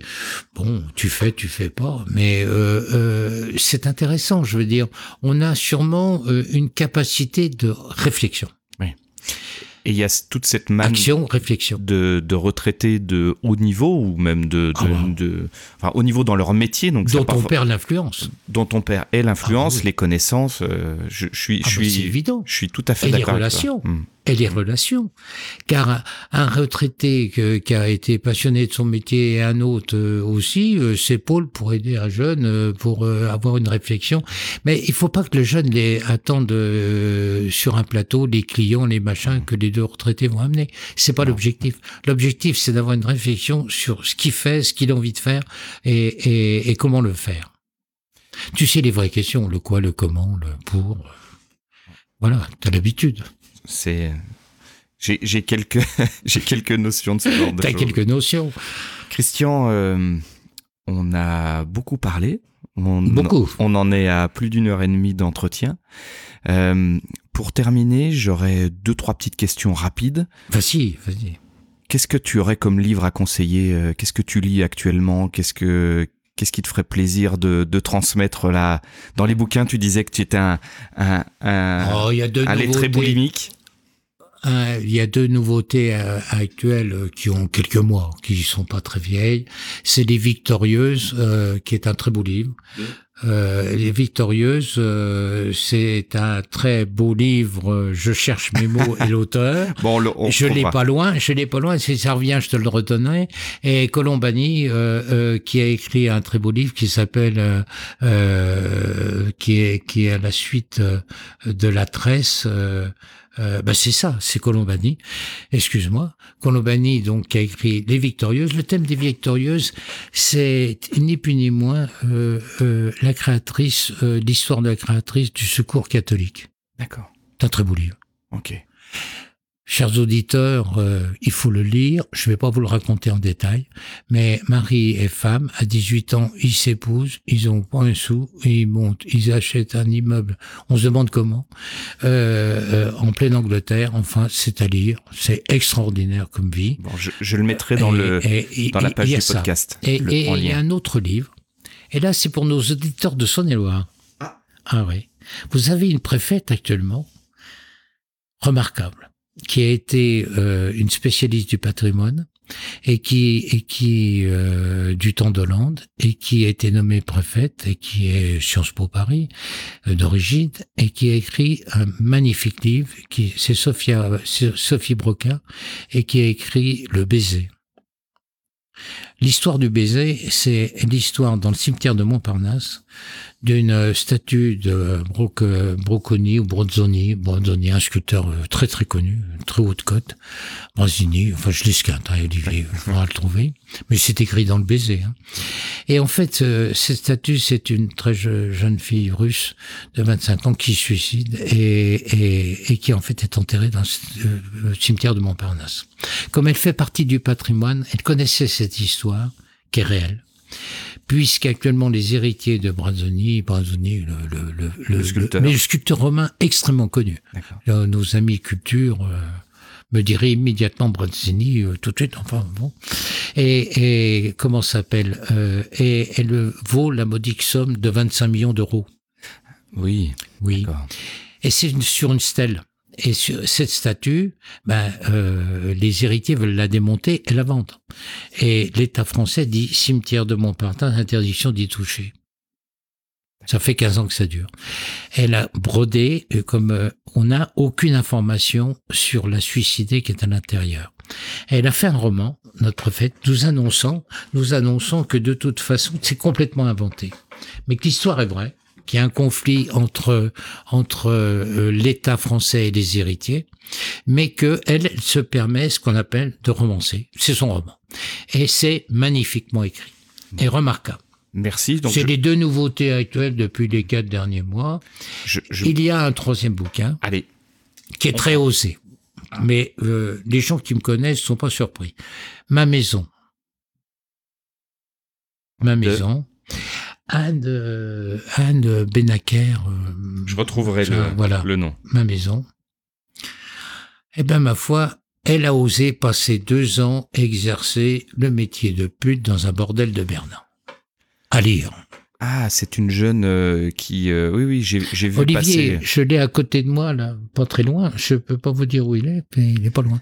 Non, mais je, je retrouverai Et les. le nom de l'auteur. je, Voilà. je retrouverai Mais euh, ça. cette fille est exceptionnelle, elle est extrêmement intelligente.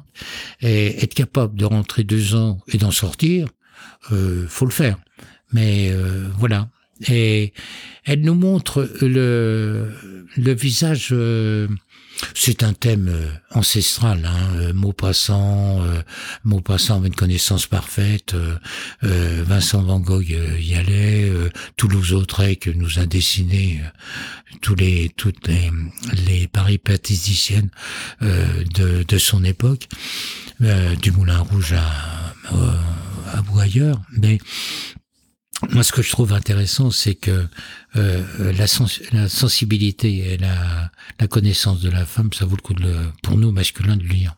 Ok, bah écoute, On comprend Je- des choses. On comprend des choses si on a bien la volonté. C'est comme dans tout métier, de également de comprendre.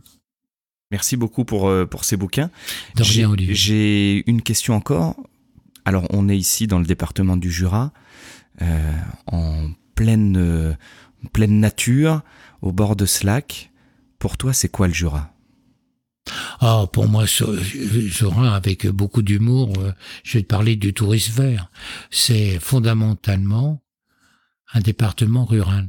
Fondamentalement. Euh, J'ai beaucoup de, de sympathie euh, pour nos merveilleux paysans qui nous nourrissent. On l'oublie suffisamment. On l'accuse de beaucoup de mots. On aurait pu aider à, à les pesticides depuis 30 ou 40 ans en donnant des aides suffisantes à, pour faire autre chose, puisque c'est une perte de 10 à 15 ou 20% de la production. Euh, il faut quand même en être conscient. Euh, Oui. Démunir les gens, c'est pas toujours facile. C'est nécessaire, mais euh, il y a une transition qu'on n'a pas su faire malgré la PAC, malgré ci, malgré ça. Et puis euh, c'est c'est c'est mes lacs, c'est c'est mes montagnes, c'est dont je suis adoptif. hein, je suis un enfant de la Bresse.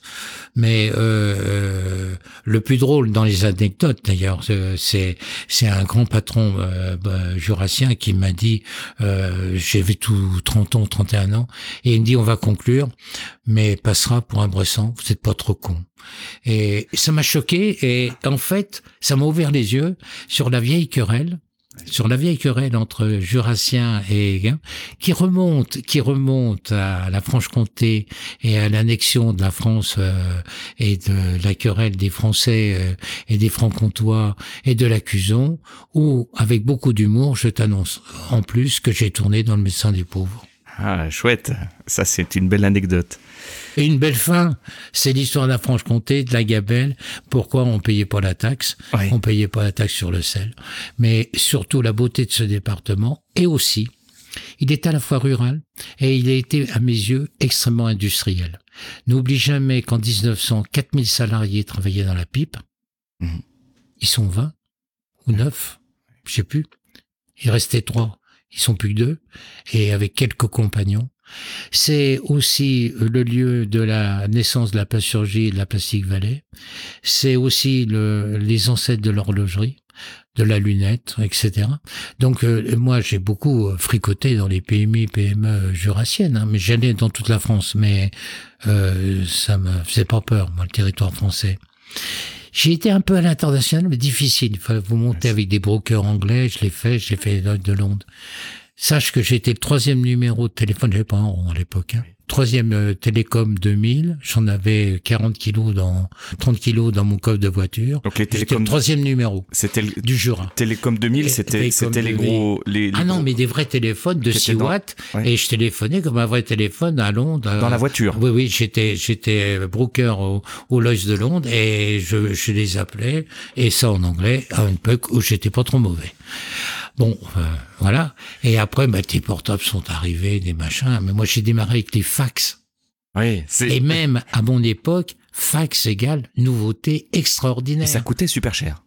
Oh, je sais pas quoi, ça Ah, coûtait, coûtait super cher. cher. Mais on faisait des fax, euh, mais dans les compagnies, on se signait des bons pour accord, on faisait des choses. C'était d'une modernité par rapport à nos prédécesseurs, qui était, une, tu sais, euh, une pré-avance d'Internet. Hein. Ouais. Euh, c'était, pour nous, c'était déjà un souffle nouveau. Là, j'étais dedans. Mais après, quand est arrivé les autres trucs, C'est Moins un bien. peu, un peu Moins plus bien. compliqué.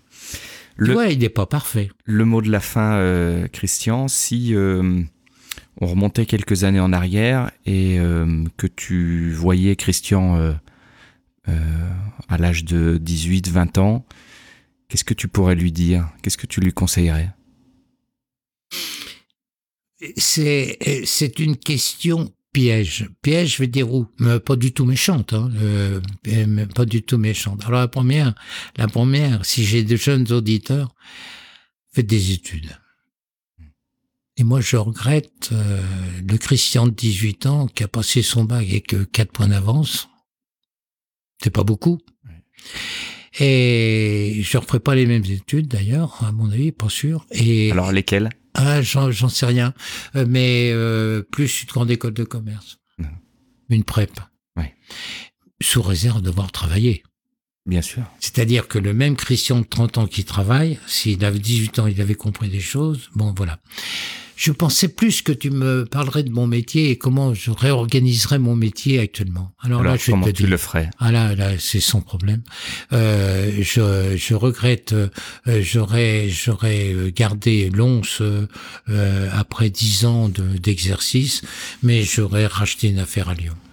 Oui, là c'est. Plus facile, euh, plus facile pour euh, continuer un développement euh, violent. Voilà. Mais bon, c'est des correctifs.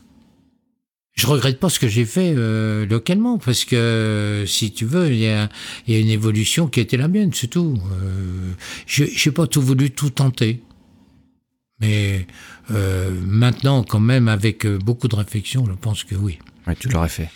La deuxième question qui me travaille, est-ce que j'aurais été associatif? Est-ce que j'aurais été capable d'être associé? Alors là, je, je clame à nos, à nos amis, soyez associatifs. Moi, je suis pas vraiment mais je pense que c'est une erreur. Mais c'est une erreur. Faut pas se tromper d'associé non plus. C'est ça. Euh, moi, j'ai des amis qui m'ont dit divorcer euh, de sa femme, c'est plus facile que divorcer de son associé euh, de travail. Ouais, C'est plus facile. Je, je suis pas tout à fait d'accord. Mais, mais c'est dur. J'ai pas encore divorcé. Moi, j'ai connu. mais t'as pas encore divorcé. Mais, mais, mais c'est quand même dur parce que c'est très compliqué. Bah, C'est-à-dire qu'il faut. Deux notaires qui s'entendent pas, tu veux pas savoir. Oui, c'est une catastrophe. une catastrophe. Et puis il y a, y a, forcément après un lien à couper avec, euh, avec l'association qui est, qui est compliqué. Bien sûr. Mmh. Merci Christian. Entretien riche, long, mais extrêmement plaisant. On va raccrocher le, le micro. Eh ben, j'ai été, moi, je te dis quand même, j'ai été ravi de te recevoir. Parce que non seulement tu es un garçon charmant, mais euh, tu as du goût, puisque tu m'as choisi. c'est le, le, mot de la fin. C'est de l'humour pur et dur. C'est pas de l'arrogance. C'est de l'humour. C'est de l'humour passera. Amitié. Merci Christian. Mais amitié à tous surtout. Merci Christian. Encore euh, euh, beaucoup de d'années euh, à transmettre le, tes connaissances, ton savoir. Je l'espère. En tout cas, chers auditeurs, j'espère que l'émission qui vient de se dérouler vous a vous a plu. Je vous souhaite euh, une bonne euh, une bonne fin de journée pour ceux qui nous écoutent euh, et je vous rejoins dans quelques temps pour un nouvel épisode de Esprit Startup. Merci beaucoup, à bientôt et n'oubliez pas aimez ce podcast sur sur Apple, iTunes, Google Podcast. Mettez 5 étoiles s'il vous plaît, ça me ça m'aide et on se retrouve très bientôt pour un nouvel épisode. Au revoir. Je vous remercie d'avoir écouté cet épisode d'Esprit Startup jusqu'au bout. J'espère qu'il vous a plu. Si vous aimez ce podcast, merci de le partager autour de vous, d'en parler à vos amis, votre famille et vos collègues, et de le noter 5 étoiles sur iTunes, Apple Podcast ou Google Podcast. Rendez-vous sur le site espritstartup.io pour vous inscrire à la newsletter et être au courant des nouveaux épisodes. C'était Olivier Morin, merci encore de votre écoute et à très bientôt.